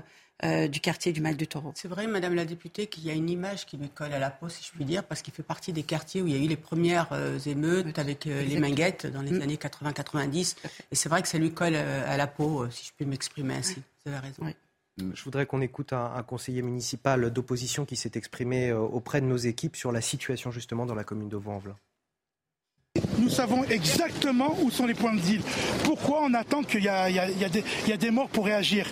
Donc pour tous ceux qui me parlent de deuil, moi je vous dis, ce n'est pas un accident au hasard. Il y a déjà eu des, problèmes comme ça. ils ont déjà fait des feux dans des cabanes. C'est interdit. On a laissé faire. Madame la maire, Madame Geoffroy ne fait rien avant Velin pour ça. Elle ne fait rien. Alors évidemment, je le rappelle et c'est important de le rappeler, il y a une enquête préliminaire qui est en cours. On n'a pas encore connaissance des causes précises de cet incendie. Mais à l'occasion de cet incendie, il y a quand même des questions qui sont soulevées. La délinquance, les squats, le trafic de drogue, ça pose quand même question. les squats ne sont pas rares dans, les quartiers en fait pour plusieurs. Hein. Il y a soit du trafic de drogue dans, dans les caves, euh, etc. Ou alors même des jeunes qui se retrouvent pour fumer. D'ailleurs, vous pouvez, quand vous allez voir, vous allez trouver des, petits canapés qui sont posés, etc. Parce que les jeunes se regroupent aussi. Moi, je me souviens quand euh, je travaillais notamment sur différentes villes, euh, on avait mis en place des espaces jeunes pour permettre à ces jeunes-là de se retrouver. Parce que, en fait, il faut dire les choses aussi, c'est que souvent, c'est des familles nombreuses et que l'exécuté des logements fait qu'on a du, mal à se retrouver. Donc les jeunes se retrouvent dehors. Soit ils, tiennent les murs, soit ils se retrouvent comme ça dans, dans les caves. Mais dans ces caves-là, il y a aussi du trafic, il y a aussi du deal, il y a aussi... Et vous avez vu hein, la semaine dernière ce qui s'est passé avec cette personne âgée qui a été tuée euh, par... Euh, euh, qui a fait l'objet de violences de la part des deux frères. C'était parce qu'il est descendu dans sa cave et qu'il a rencontré ces jeunes qui lui ont dit, et il leur a fait une réflexion en leur disant qu'est-ce que vous faites là? Donc il y a une réalité dans ces quartiers-là, effectivement, de squats, de ces, mais c'est souvent ces squats-là. Il y, avait des points de deal aussi dans cette rue. Euh, Gérald Darmanin expliquait voilà qu'il y a eu des interpellations la nuit même. Oui, c'est vrai, mais euh, je rejoins ce que vous dites. Attention, soyons extrêmement prudents, il y a eu des morts. Et comme il y a eu des morts, il est normal, il est nécessaire qu'il y ait une enquête. Ça ne veut pas dire qu'il y a mmh. forcément des preuves euh, étayées qui attestent d'une piste criminelle ou d'un ou d'un incendie involontaire. Donc euh, voilà, soyons extrêmement prudents. Après, on est face à des problématiques qui sont des problématiques globales de sur ces quartiers. Mais on voit que ça réveille la colère tout de même des riverains. Évidemment, bien entendu que ça, ça réveille la colère des riverains. Souvent, on considère que ces quartiers sont un bloc. En réalité, non. Les premières victimes de ces délinquants, de cette délinquance, ce sont les riverains, ce sont les habitants de ces quartiers. Et donc, lorsqu'il s'agit d'avoir une politique, eh bien, qui est une politique de lutte contre la délinquance, c'est d'abord à destination de ceux qui y vivent et qui la subissent et qui parfois ont du mal à accéder justement aux forces de sécurité civile. Parce que parfois, les camions de pompiers qui y vont dans ces quartiers, eh se reçoivent des pierres, etc., ne se font pas très bien accueillir.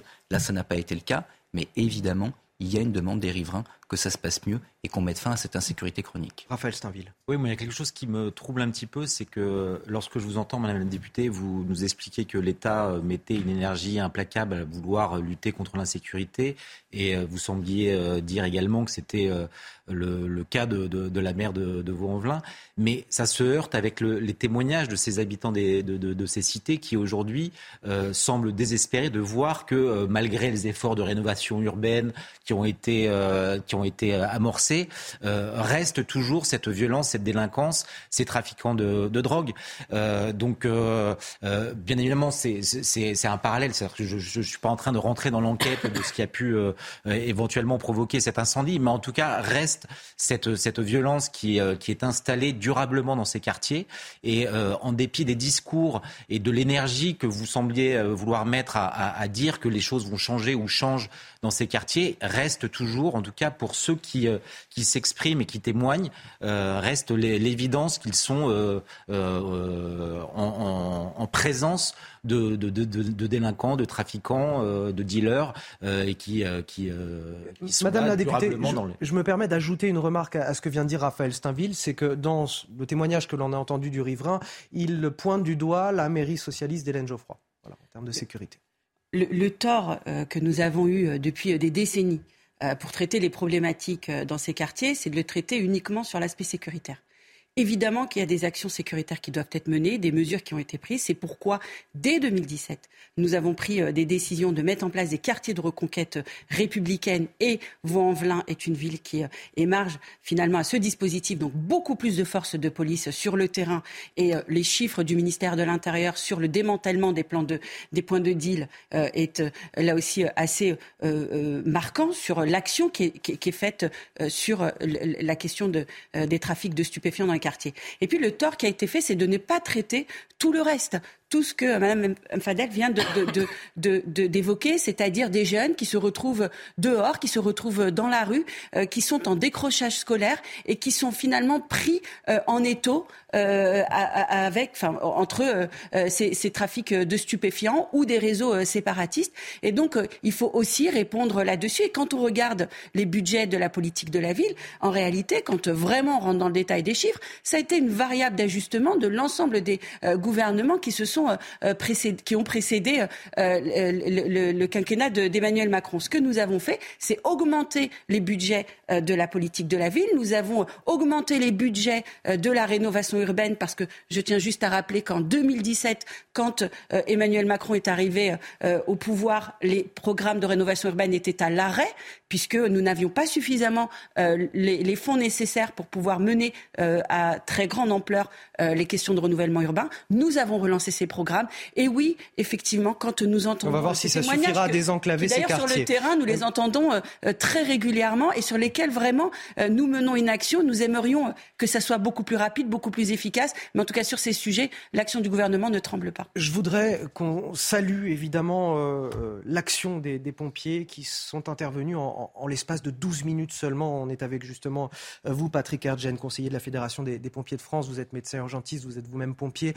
une intervention en 12 minutes, quelle est la stratégie qui est mise en place par les pompiers lorsqu'ils interviennent dans un incendie d'habitation, voilà, d'un immeuble comme celui-ci? Lorsque les sapeurs-pompiers interviennent sur ce type d'incendie, qui est, je, le redis, qui est le, un des plus redoutés, parce que ça arrive la nuit, parce que ça arrive dans un immeuble d'habitation, avec des gens qui sont surpris dans leur sommeil, qui n'ont pas eu le temps de se réveiller à temps, notamment s'ils n'ont pas la chance d'avoir un détecteur de fumée chez eux, les sapeurs-pompiers vont avoir deux objectifs qui seront à peu près simultanés. Le premier objectif, naturellement, le, principal, c'est de sauver des vies, de, sauver des gens qui sont prisonniers euh, des flammes et de les extraire. On appelle ça un sauvetage. Euh, ou une mise en sécurité si on les aide et qu'on les accompagne. Mais la plupart du temps, c'est un sauvetage. C'est-à-dire que sans les sapeurs-pompiers, ils mourraient. Ça, c'est la première chose. Mais de manière euh, concomitante, pratiquement, il s'agit aussi, bien sûr, euh, d'éteindre le sinistre, d'éteindre le feu. Mais il, faut faire les deux. Vous ne pouvez pas rentrer dans, un immeuble en flammes si vous n'avez pas en même temps des moyens d'extinction, hein, des, des, lances d'incendie. Et puis, il ne sert à rien d'éteindre uniquement le feu, naturellement, si on laisse les gens périr. Donc ce sont ces deux actions simultanées qui sont tout à fait coordonnées avec des manœuvres qui sont répétées quotidiennement. C'est-à-dire que tout ça ne s'improvise pas. Et une unité de commandement, c'est-à-dire un commandant des opérations de secours unique, et puis des secteurs, chacun s'occupe de ce qu'il a à faire, permettent cette action coordonnée. Je crois qu'il faut saluer euh, les sapeurs-pompiers du Rhône et de la métropole de Lyon. 12 minutes, c'est un délai qui est inférieur au délai moyen euh, de, présentation des secours. Et, bien sûr que chaque minute compte et qu'une minute de plus, ça a des conséquences absolument dramatiques. Euh, quel est ce plan euh, Novi, nombreuses victimes, qui a été déployé? Le plan Novi, nombreuses victimes, c'est ce qu'on appelait avant le plan rouge. C'est un plan d'organisation des secours face, comme son nom l'indique, à de nombreuses victimes, qui nous permet d'être le plus efficace possible, de mutualiser, d'être rationnel dans l'allocation entre les, moyens dont on dispose et le nombre de victimes. C'est-à-dire que dans les, premières dizaines de minutes, on n'a pas autant de ressources de secours et de ressources médicales qu'on voudrait naturellement. On n'en a peut-être pas une équipe médicale par victime. Alors on, se regroupe. On regroupe les victimes graves d'un côté, les victimes un peu moins graves de l'autre, et on, mutualise le mieux possible les ressources pour, à la fin, être le plus efficace possible pour traiter euh, ces blessés graves. Autre question pour être très concret pour nos téléspectateurs, comment faut-il réagir en cas d'incendie dans son immeuble? La première chose à faire, c'est de ne pas oublier d'avoir chez soi un détecteur de fumée, vérifier les piles, parce que ça va sonner avant que le feu ne vous réveille euh, par euh, une odeur ou par le bruit. Donc premièrement, la prévention, essentiellement le détecteur de fumée. Deuxièmement, si le feu arrive chez vous, et dans la pièce où il survient, fermez la pièce, naturellement vous partez. Mais si le feu a pris ailleurs, et si votre cage d'escalier, si votre palier est en fumée, surtout, n'essayez pas de traverser la fumée. C'est vraiment un message absolument capital. N'essayez pas de fuir en traversant la fumée parce que la fumée va vous tuer. La majorité des victimes d'incendie sont des victimes qui sont intoxiquées par les fumées d'incendie, qui sont extrêmement toxiques. Et ça, c'est extrêmement rapide ça se fait le temps de prendre deux inspirations, trois inspirations. Vous avez les poumons qui sont pleins de cette fumée, qui contient des cyanures, qui contient de l'oxyde de carbone, qui contient plein d'autres composés extrêmement toxiques. Et en quelques secondes, en quelques dizaines de secondes, vous êtes incapacité, c'est-à-dire que vous ne pouvez, n'avez plus de force, vous ne pouvez plus avancer, vous allez perdre connaissance extrêmement vite, vous allez vous écrouler et vous allez mourir en quelques dizaines de secondes. Quelles sont les, principales causes des incendies dans les habitations, dans les appartements? Les, incendies accidentels viennent schématiquement d'une part de, causes électriques, avec euh, des dispositifs électriques défectueux, un chargeur, des rallonges qui sont empilées les unes sur les autres, qui vont chauffer, qui vont finir par brûler. Ça, c'est une cause assez importante. Et puis une deuxième cause, ce sont les flammes nues, c'est-à-dire euh, une bougie, une chandelle, des décorations de Noël avec des flammes. De grâce, ne décorez pas votre sapin de Noël naturellement avec des flammes. Et, c'est donc la manipulation de flammes nues est la deuxième cause principale avec euh, les origines électriques de feux accidentels euh, dans une habitation. Je voudrais peut-être qu'on écoute le ministre de l'Intérieur qui s'est euh, rendu sur place ce matin, voilà, qui a parlé d'un bilan extrêmement grave. Je le rappelle, 10 morts, dont 5 enfants, des enfants âgés de, de 3 à 15 ans. Il y a également 14 blessés. Le ministre de l'Intérieur qui évoque l'action des pompiers, la bravoure justement des pompiers. Et je voudrais, avec le ministre qui m'accompagne, remercier très chaleureusement les, sapeurs-pompiers qui sont intervenus en 12 minutes à 3 heures du, matin et ont pu sauver 15 personnes en, prenant des risques considérables pour leur propre vie, en, escaladant l'immeuble de l'extérieur, puisqu'on ne pouvait pas rentrer par l'intérieur, et en sauvant euh, jusqu'au septième étage euh, des enfants, des bébés. Et donc, euh, sans la rapidité des sapeurs-pompiers et sans leur héroïsme, il y aurait eu un bilan encore plus dramatique. Ça nous rappelle aussi euh, l'importance de nos pompiers, alors que ce soit l'été quand il y a des incendies de forêt ou quand il y a des incendies chez des particuliers, dans des entreprises, peu importe, mais ça nous rappelle l'importance de l'action de nos pompiers pour sauver des vies aujourd'hui. Exactement, et je trouve qu'on ne le dit pas assez, on ne les met pas assez en avant. On ne transmet pas assez l'importance effectivement de nos pompiers qui nous sauvent au, risque de leur, vie, d'ailleurs comme nos, nos policiers et, les militaires. Et ça pose peut-être aussi la question des moyens des moyens de, pour, pour, nos pompiers pour agir, des, moyens pour agir, pour éteindre des incendies, pour euh, euh, notamment l'été, on en parle souvent. Oui, on, on, appelle souvent. C'est vrai qu'on se rend compte qu'au moment, hein, je parle sous votre contrôle, qu'au moment d'intervenir, il y a besoin d'aller voir sur les différentes régions pour que puisse ramener des, notamment du matériel. Et ça, ça veut dire que ça pose aussi la question de positionner les régions, les régions avec du, matériel assez conséquent pour qu'on n'ait pas besoin euh, de faire appel à d'autres. Ça, je, voilà, je parle sous votre contrôle parce que je connais beaucoup moins euh, euh, que ça. Mais en, tout cas, moi, j'ai pensé à une chose dernièrement, j'en avais parlé cet été, c'est qu'il serait important aussi de motiver, de sensibiliser nos jeunes aussi à ce qu'ils soient bénévoles au sein de, euh, voilà, de ce corps de métier qui est extrêmement important et euh, ça transmet aussi des valeurs, je trouve. Bien sûr. Vous, avez des, euh, des, difficultés ou pas à recruter dans ce métier? On n'a pas des difficultés, mais on a des crises de vocation dans plein de secteurs. Je pense à l'enseignement, à l'hôpital. Voilà, qu'est-ce qui se passe chez les pompiers? Ce qui se passe comme ailleurs, c'est qu'on a besoin de recruter et surtout on a besoin de fidéliser.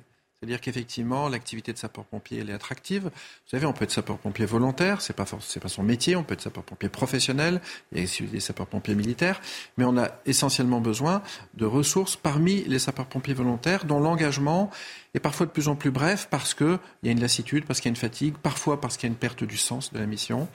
Euh, et on a besoin d'une part de recruter, on tient de, nombreuses campagnes de communication dans ce sens et, les personnes qui m'écoutent, je les invite à venir près de leur caserne la plus proche s'ils ont une vocation. Et on leur expliquera ce qu'ils peuvent faire. Euh, ce ne sont pas que des surhommes, les sapeurs-pompiers, ce sont des femmes et des hommes euh, de, toute origine, de toute formation qui peuvent être utiles. Et on peut devenir sapeur-pompier volontaire. On a besoin, on a un peu moins de 200 000 sapeurs-pompiers volontaires en France, on a besoin de recruter, on a un peu plus de 40 000 sapeurs-pompiers professionnels, on a un peu, bah, environ 10 000 sapeurs-pompiers militaires. En tout cas, nous avons besoin effectivement de troupes et de gens qui restent parmi nos rangs. Patrick Erdjen, merci pour euh, votre euh, excellente pédagogie sur ce plateau aujourd'hui, tous les conseils que vous avez pu dispenser à tout cas à nos téléspectateurs et l'explication de l'action des pompiers. C'est très très important de le savoir. Vous restez avec nous sur ce plateau. On va revenir dans quelques instants. On évoquera ce millier de foyers toujours privés de gaz et de chauffage en région parisienne. C'est la conséquence d'une grève chez GRDF qui de retour dans Midi News, on est encore ensemble jusqu'à 14h avec mes invités Naïma Mfadel, Benjamin Morel, Raphaël Steinville, Nadia Hay, députée Renaissance des Yvelines. Euh, nous allons évoquer euh, voilà, l'essentiel de l'actualité. Un millier de foyers toujours privés de gaz et de chauffage en région parisienne. Dans quelques instants, c'est juste après le rappel de l'actualité signé Audrey Berthaud. Gérald Darmanin s'est exprimé ce matin concernant le dispositif de sécurité autour euh, de la Coupe euh, du Monde. Ce week-end, 14 000 policiers et gendarmes seront mobilisés euh, dimanche en France. Les Champs-Élysées seront entièrement piétonnisés, contrairement à samedi dernier. Le, dispositif qui est donc plus important que celui déployé pour la demi-finale. Les contrôleurs de la SNCF menacent toujours de faire grève pour les fêtes de fin d'année. Les discussions qui devaient s'achever hier soir ont été prolongées jusqu'à lundi midi. La SNCF a proposé aux d'augmenter leur prime de travail de 600 euros par an. Le compte n'y est pas pour un porte-parole du collectif. Les contrôleurs ont déposé deux préavis de grève sur les week-ends du 24, 25 et 31 et 1er janvier. Enfin, le Covid en France, la vague actuelle pourrait avoir atteint son sommet selon les autorités sanitaires. Les indicateurs témoignent d'un début de recul des contaminations, mais les hospitalisations et les décès continuent leur progression. Plusieurs épidémies simultanées s'ajoutent à cela. Avant de poursuivre nos débats, tout d'abord, l'information principale de cette journée sur laquelle on va faire un point. Ce drame terrible, 10 morts, dont 5 enfants, dans un incendie euh, d'un immeuble à Vaux-en-Velin, dans la banlieue nord-est de Lyon. Il y a également 14 euh, blessés. Un incendie qui s'est déclaré dans la nuit. Des dizaines de sapeurs-pompiers ont été euh, mobilisés. Gérald Darmanin, le ministre de l'Intérieur, s'est rendu sur place. Et nous, on va rejoindre Julien Damboise, journaliste Lyon Mag, notre correspondant. Bonjour, Julien. Je voudrais revenir tout d'abord avec vous sur les faits. Que sait-on de ce qui s'est déroulé nuit et de, ce bilan dramatique Bonjour Anthony, bonjour à tous. Alors il est 3h12 exactement du matin tout à l'heure, quand les premiers appels de témoins euh, sont passés au 18, et des témoins qui évoquent donc un incendie dans un immeuble du quartier du Mas du Taureau à Vaux-en-Velin. 12 minutes seulement après, les premiers secouristes sont sur place, ils font face un véritable enfer. Le hall d'entrée est complètement enflammé. Les personnes n'arrivent plus à sortir des, euh, appartements, de l'immeuble. Du coup, les secouristes sont obligés d'escalader les façades. Une quinzaine de personnes vont être sauvées euh, comme cela. Et puis, une heure après, un premier bilan nous parvient par nos sources. Et il fait état déjà de deux morts et de plusieurs personnes en urgence absolue. Au fil des heures, le bilan va donc s'alourdir. Comme vous l'avez dit, 10 personnes décédées, dont 5 enfants âgés de 3 à 15 ans. Le feu sera finalement éteint. Ensuite, le temps des reconnaissances, de s'assurer qu'il n'y a personne laissé dans l'immeuble, personne dans les décombres, et puis aussi euh, que le feu ne reprenne pas. Et puis euh, ensuite, euh, le temps de l'enquête vient de démarrer. On a déjà plusieurs, eh plusieurs choses, plusieurs éléments qui euh, ne nous donne pas non plus de précision sur euh, si ce feu était volontaire ou accidentel. Justement, j'allais vous parler de l'enquête en cours, euh, Julien D'Amboise. Pour l'heure, aucune hypothèse n'est écartée quant à l'origine de cet incendie. Voilà, c'est mot pour mot ce qu'a dit le parquet de Lyon dans un communiqué ce matin. Aucune hypothèse écartée et pas non plus la piste criminelle. Sur place, actuellement, il y a les enquêteurs de la police judiciaire chargés de l'enquête, mais également des médecins de l'Institut médico-légal. Il y a des relevés donc, qui sont en cours, savoir si un combustible a été utilisé pour allumer un feu, savoir si c'est une origine euh, électrique. En tout cas, euh, ce qu'on peut savoir aussi, ce qu'on sait déjà, c'est qu'il y avait un trafic de drogue au sein de cet immeuble. C'est Gérald Darmanin qui l'a confirmé, ce matin en évoquant plusieurs interpellations dans ce même immeuble cette nuit. Au total, il y avait en fait eu 25 interpellations depuis le début de l'année sur cette rue, dans ce secteur connu pour être une plaque tournante du trafic de stupéfiants. Effectivement, ça nous interroge. Comment on peut décrire ce quartier du Dumas du Taureau à Vaux-en-Velin? Voilà. Un quartier euh, populaire, il y a pas mal d'immeubles, il y a pas mal de, de HLM, un peu euh, de misère également. Et donc, on est sur euh, des zones, des halls d'immeubles qui sont souvent squattés. C'est ce que disaient ce matin les témoins, les riverains des halls squattés et des dealers, de, des trafiquants de stupéfiants en bas des tours. Julien D'Amboise, journaliste euh, Lyon Mag, merci pour euh, toutes ces précisions. Voilà ce que l'on pouvait dire sur ce euh, drame terrible qui a frappé la ville de Vaux-en-Velin, en banlieue de, Lyon. Je le rappelle, ce bilan, 10 morts, dont 5 enfants dans l'incendie d'un immeuble. On va parler à présent de ce millier de foyers toujours privés de gaz et de chauffage en région parisienne. Pourquoi? Eh C'est la conséquence d'une grève chez GRDF qui court depuis près d'un mois et dont le préavis se poursuit encore jusqu'au 3 février. Des appartements sans chauffage, alors que les températures sont au-dessous de zéro euh, en ce moment à l'extérieur. Marine Sabourin et Florian Paume se sont rendus chez des habitants qui subissent cet épisode de froid dans le 18e arrondissement de la capitale. Regardez ce reportage. On a un pilou, on a une euh, couette, on a un autre. Euh, Quatre chauffages d'appoint, trois couches de vêtements et deux bouillottes. Béatrice redouble d'astuces pour se réchauffer. Début novembre, le raccordement au gaz d'une partie de son immeuble a été interrompu en raison d'une grève au sein de GRDF. Depuis, plus de chauffage au gaz. Dehors, le thermomètre affiche 2 degrés. À l'intérieur, il ne fait pas beaucoup plus chaud. On est descendu à 9. Donc on a vécu en fait pendant à peu près trois semaines à 9 degrés. Des températures qui baissent et une facture d'électricité qui grimpe. Le mois de décembre risque d'être très compliqué. Juste euh, le mois de novembre par rapport au mois de novembre dernier, hein, novembre début décembre, donc tout le mois de novembre, ma facture a doublé. Là, on va multiplier par 4 la facture. Malgré de multiples appels à GRDF, la situation ne se débloque pas. On a toujours des contacts avec euh, le, une personne chez GRDF qui est très sympathique, hein, qui euh, nous, nous répond, nous donne des nouvelles, mais enfin, il ne nous donne aucune nouvelle. Il nous dit juste, je ne peux pas vous donner de date.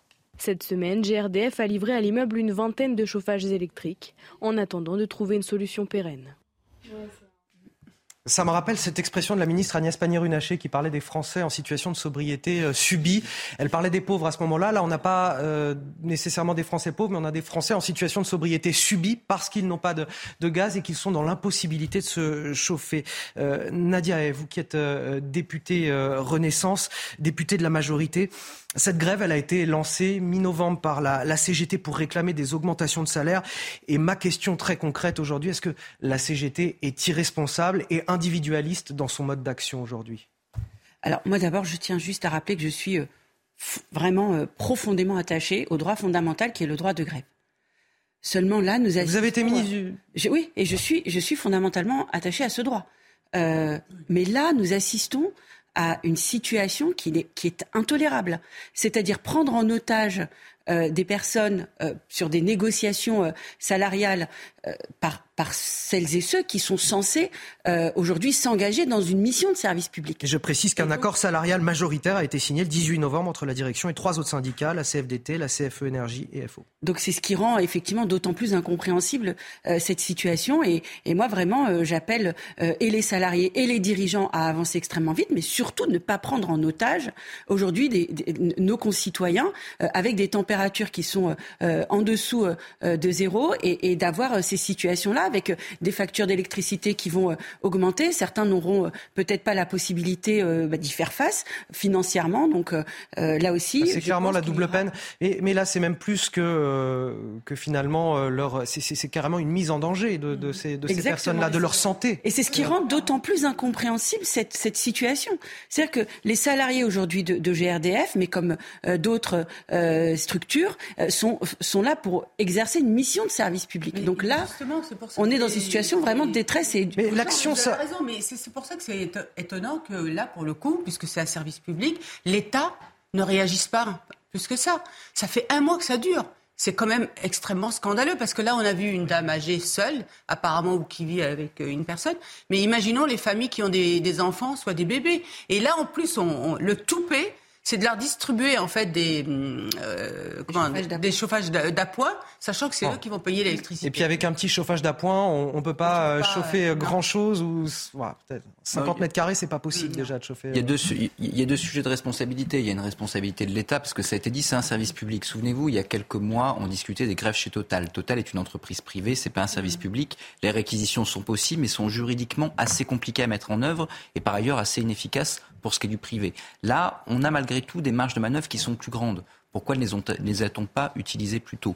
L'autre élément, eh bien, tout à l'heure, vous disiez, est-ce que la CGT est responsable? Je ne suis pas certain que la direction de la CGT soit extrêmement heureuse de ce qui se passe. La réalité, c'est que les syndicats sont en partie dépassés par leur base et dépassés par certains secteurs de leur base. Parce qu'actuellement, c'est un peu la loi de la jungle. Vous avez une inflation telle et vous avez des salaires et des traitements des fonctionnaires qui ne suivent pas, pour des raisons qu'on peut comprendre, fragilisation du tissu économique, etc. On pourra avoir un long débat sur comment est-ce qu'on arrive à régler ce problème de l'inflation. Mais en tout cas, mais en tout cas, oui, mais ça je l'abordais. La CGT oui, ça, à l'origine de mais... grève dans beaucoup de secteurs stratégiques oui en non. ce moment. Alors attention, certains secteurs de la CGT, c'est ce que je veux expliquer, ouais. c'est-à-dire que vous avez en réalité, dès le moment où vous avez un problème global de pouvoir d'achat, une prime à ceux qui ont une capacité de blocage pour entrer dans un rapport de force. Si vous êtes la CGT dans une entreprise euh, de service, et vous n'avez aucun pouvoir, que ce soit la CGT ou la CFDT, vous faites grève, tout le monde s'en fiche. Si en revanche, vous êtes dans une entreprise de transport, si vous êtes à, à GDF, si vous êtes, etc., là, vous avez une capacité de nuisance et donc vous pouvez rentrer dans un bras de fer. Aujourd'hui, les syndicats agissent secteur par secteur. Quand ils ont une capacité d'action et de blocage, c'est chacun pour sa peau et les autres, malheureusement, eh bien, trinquent, que ce soit du point de vue de la hausse euh, des prix et de l'inflation sur lequel ils ne peuvent pas agir, que sur eh bien, les salariés qui, eux, peuvent agir et donc rentrent dans une logique de blocage. D'où l'intérêt, à mon avis, d'avoir un vrai débat politique global aujourd'hui sur cette question de l'inflation, des hausses des salaires. Sinon, on va aller dans ce sauf qui peut dont on assiste aujourd'hui aux conséquences les plus néfastes. Raphaël Steinville, les, les, syndicats se sont euh, radicalisés à la faveur de l'inflation, justement? Et je crois que Benjamin Morel a raison. C'est, euh, il est dit, il est délicat de parler des syndicats, c'est-à-dire qu'en fait, euh, typiquement s'agissant de la CGT, ce sont des branches. Euh, ils sont organisés comme ça, euh, la pétrochimie, le, euh, l'énergie, les transports. Et, et du coup, ils rentrent dans une démarche très sectorielle et très individualiste. Il y y y a ça, et puis surtout, il y a de toute façon les directions qui sont très largement dépassées par par leur, leur base, qui sont beaucoup plus radicales que, et c'est, partout pareil. Euh, après, on ne peut que regretter le, le cynisme de, ces organisations euh, et, qui, profitent de, l'hiver, qui profitent euh, de, la détresse de, ces Français qui, bien évidemment, euh, dans cette situation, la CGT a, des leviers supplémentaires pour faire pression sur la direction et aux, ceux, qui, ceux qui payent le prix, le prix fort de, de, ce, de, ces, politiques, de ces stratégies extrêmement cyniques, c'est bien évidemment euh, ces 1000 personnes qui sont aujourd'hui privées de gaz, qui sont pour certains obligés de, loger à l'hôtel euh, pour euh, s'épargner des grands froids dans leur appartement. Allez, on en vient à ce rapport affligeant sur le niveau des professeurs des écoles. Alors que les inscriptions au concours des enseignants 2023 viennent de se terminer, les résultats de 2022 sont plutôt catastrophiques. Le niveau des futurs professeurs des écoles est assez faible. La maîtrise de la langue française est justement pointée du doigt. Regardez les explications d'Yael Benamou et on en débat juste après sur ce plateau. Les différentes académies partagent le même constat. Les futurs professeurs des écoles ne maîtrisent pas correctement la langue française. Mauvais emploi des conjugaisons, vocabulaire pauvre, confusion en grammaire. Les jeunes professeurs ont des lacunes qui viennent de leur propre apprentissage sur les bancs de l'école. L'école maintenant... Euh, euh, n'est plus l'école euh, de nos grands-parents. Euh, la notion d'effort intellectuel, la notion de, rigueur, la notion d'exigence, ça ne doit pas être tabou. Ce sont des choses qu'on doit valoriser. Or, dans les programmes, on n'en fait plus mention depuis déjà plusieurs années. La culture générale est aussi pointée du doigt. Les références des futurs professeurs des écoles se limitent parfois aux séries ou films diffusés sur les plateformes. On a abandonné la, littérature classique hein, depuis déjà pas mal d'années. Les programmes s'adaptent finalement à une baisse euh, de niveau euh, régulière. Pour ce syndicat, l'éducation nationale manque d'exigences. Par exemple, pour pallier la pénurie d'enseignants, le ministre de l'Éducation nationale réfléchit à positionner le concours des professeurs des écoles à Bac plus 3 au lieu de Bac plus 5 actuellement. Nadia, comment peut-on former nos futures générations quand nos profs eux-mêmes ne sont pas au niveau? Eh Bien, c'est justement un investissement euh, de manière massive sur l'éducation nationale. Mais qu'est-ce qui est fait? On assiste, bah justement, euh, euh plus 3 milliards, 3,8 milliards d'euros sur le budget 2023 euh, pour accompagner nos professeurs, redonner peut-être aussi un peu de sens à la fonction et en même temps travailler sur la formation euh, de nos professeurs en améliorant le parcours de formation et en investissant aussi sur la formation continue euh, de nos professeurs. En réalité, ce, que, euh, nous, nous, ce à quoi nous assistons aujourd'hui, c'est justement un désinvestissement massif sur l'ensemble de nos services publics et qui rend aujourd'hui plusieurs champs d'action total urgents. L'hôpital, l'éducation, nos services de sécurité. Et donc, bah, c'est toute l'action qui est menée. Il y a une, il y a une crise dans tous ces secteurs-là. Oui. Mais parce que les gens compétents s'en vont. Où vont-ils les gens compétents aujourd'hui? Eh bien, euh, euh, s'agissant euh, de l'éducation nationale, ils sont parfois recrutés par des écoles privées qui payent mieux aussi. Et quand on est professeur de mathématiques, ben, on a plutôt intérêt à être ingénieur quand on a une formation mathématique, parce que ça rapporte bien plus. Mais, mais, mais, regardez les traitements des, des, des, enseignants. Enfin, je veux dire, euh, évidemment, il y a un petit effort qui est fait, je veux bien le reconnaître, même si pour l'instant, il y a loin de la coupe aux lèvres, hein, parce que les 2000 euros nets par mois euh, à la rentrée 2023, il va falloir tout de même les trouver. Et qui plus est, ça veut dire qu'a priori, si on reste sur les grilles actuelles, les euh, traitements vont stagner pendant environ 10 ans. Donc ça pose un certain nombre de problèmes d'attractivité. Aujourd'hui, quand vous regardez les concours dans certains rectorats, vous n'avez pas assez de candidats pour ne serait-ce que pour voir au poste. Qu'est-ce qu'on fait? On recrute des contractuels qui, en règle générale, eh bien, ont toutes les difficultés du monde, ne sont pas formés s'ils ont trois jours de formation. Et les contractuels, pour les fidéliser, qu'est-ce qu'on fait? On les met sur des postes fixes. Les gens qui ont eu le concours, qui ont galéré, il faut avoir un master avant d'avoir le concours, eh bien, eux, on les met sur des postes de remplaçants se disant, ils vont rester dans la maison. À quoi on a assisté depuis la rentrée? Les titulaires qu'on avait recrutés, une grande partie a démissionné considérant qu'ils n'avaient pas signé et fait des études pour être remplaçants. Les contractuels sont partis parce qu'ils ne s'attendaient pas à trouver ça lorsqu'ils sont arrivés.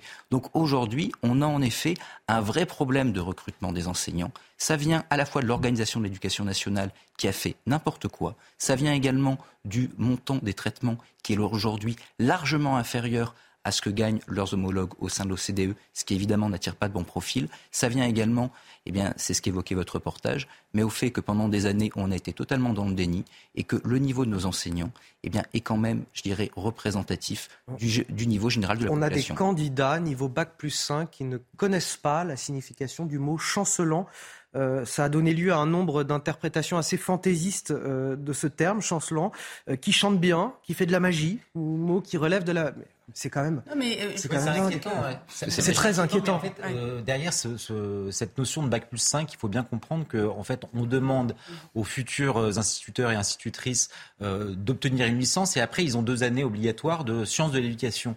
Mais ces sciences de l'éducation, euh, c'est de la technique euh, des, des, compétences qu'on qu essaye, très idéologisées, qu'on essaye de, de, de, leur, de leur apprendre, mais ce n'est plus de la connaissance dans, dans, des matières telles que le français, les mathématiques. Donc c'est autre chose. Et, et c'est là où, euh, où il y a une sorte de, de, biais euh, qui, qui, qui, est même assez insupportable. C'est-à-dire que euh, on demande des diplômes de toujours plus importants finalement à ceux qui postulent euh, à devenir instituteur, instituteur ou institutrice pour des salaires qui aujourd'hui sont, et ça a été rappelé, pas encore au niveau euh, de, de, de, ce qu'ils apportent à la société et, aux élèves. Euh, donc il y, y, a un grand écart qui est, qui est, qui est, qui est très bizarre. C'est-à-dire qu'on leur demande, il y a quelques années, c'était Bac plus 4 hein, pour, pour devenir euh, instituteur et voire même ils pouvaient passer euh, le, leur concours euh, dès, dès, dès, le Bac plus 3. Il y a très longtemps, c'était le certificat d'études. Et voir le certificat d'études, le niveau qu'il y hmm. avait.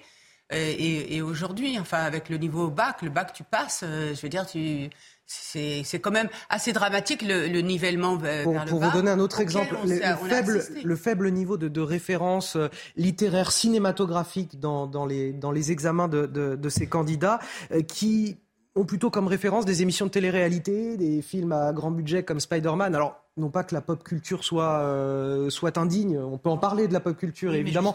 Mais, mais je crois que là, il y a une confusion sur le rôle de l'école. Il faut que ça amène à, à, une culture qui soit plus classique quand même, oui, et puis, à terme. C'est pas le rôle de l'école, c'est-à-dire que pendant des années, on a dit l'école doit être ouverte sur le monde. Elle est tellement ouverte sur le monde qu'elle est un peu ouverte à tous les vents aujourd'hui, et que donc elle se fond dans la société contemporaine. Je veux dire, j'ai aucun mépris pour la pop culture. Les séries, c'est très bien, j'en regarde comme tout à chacun.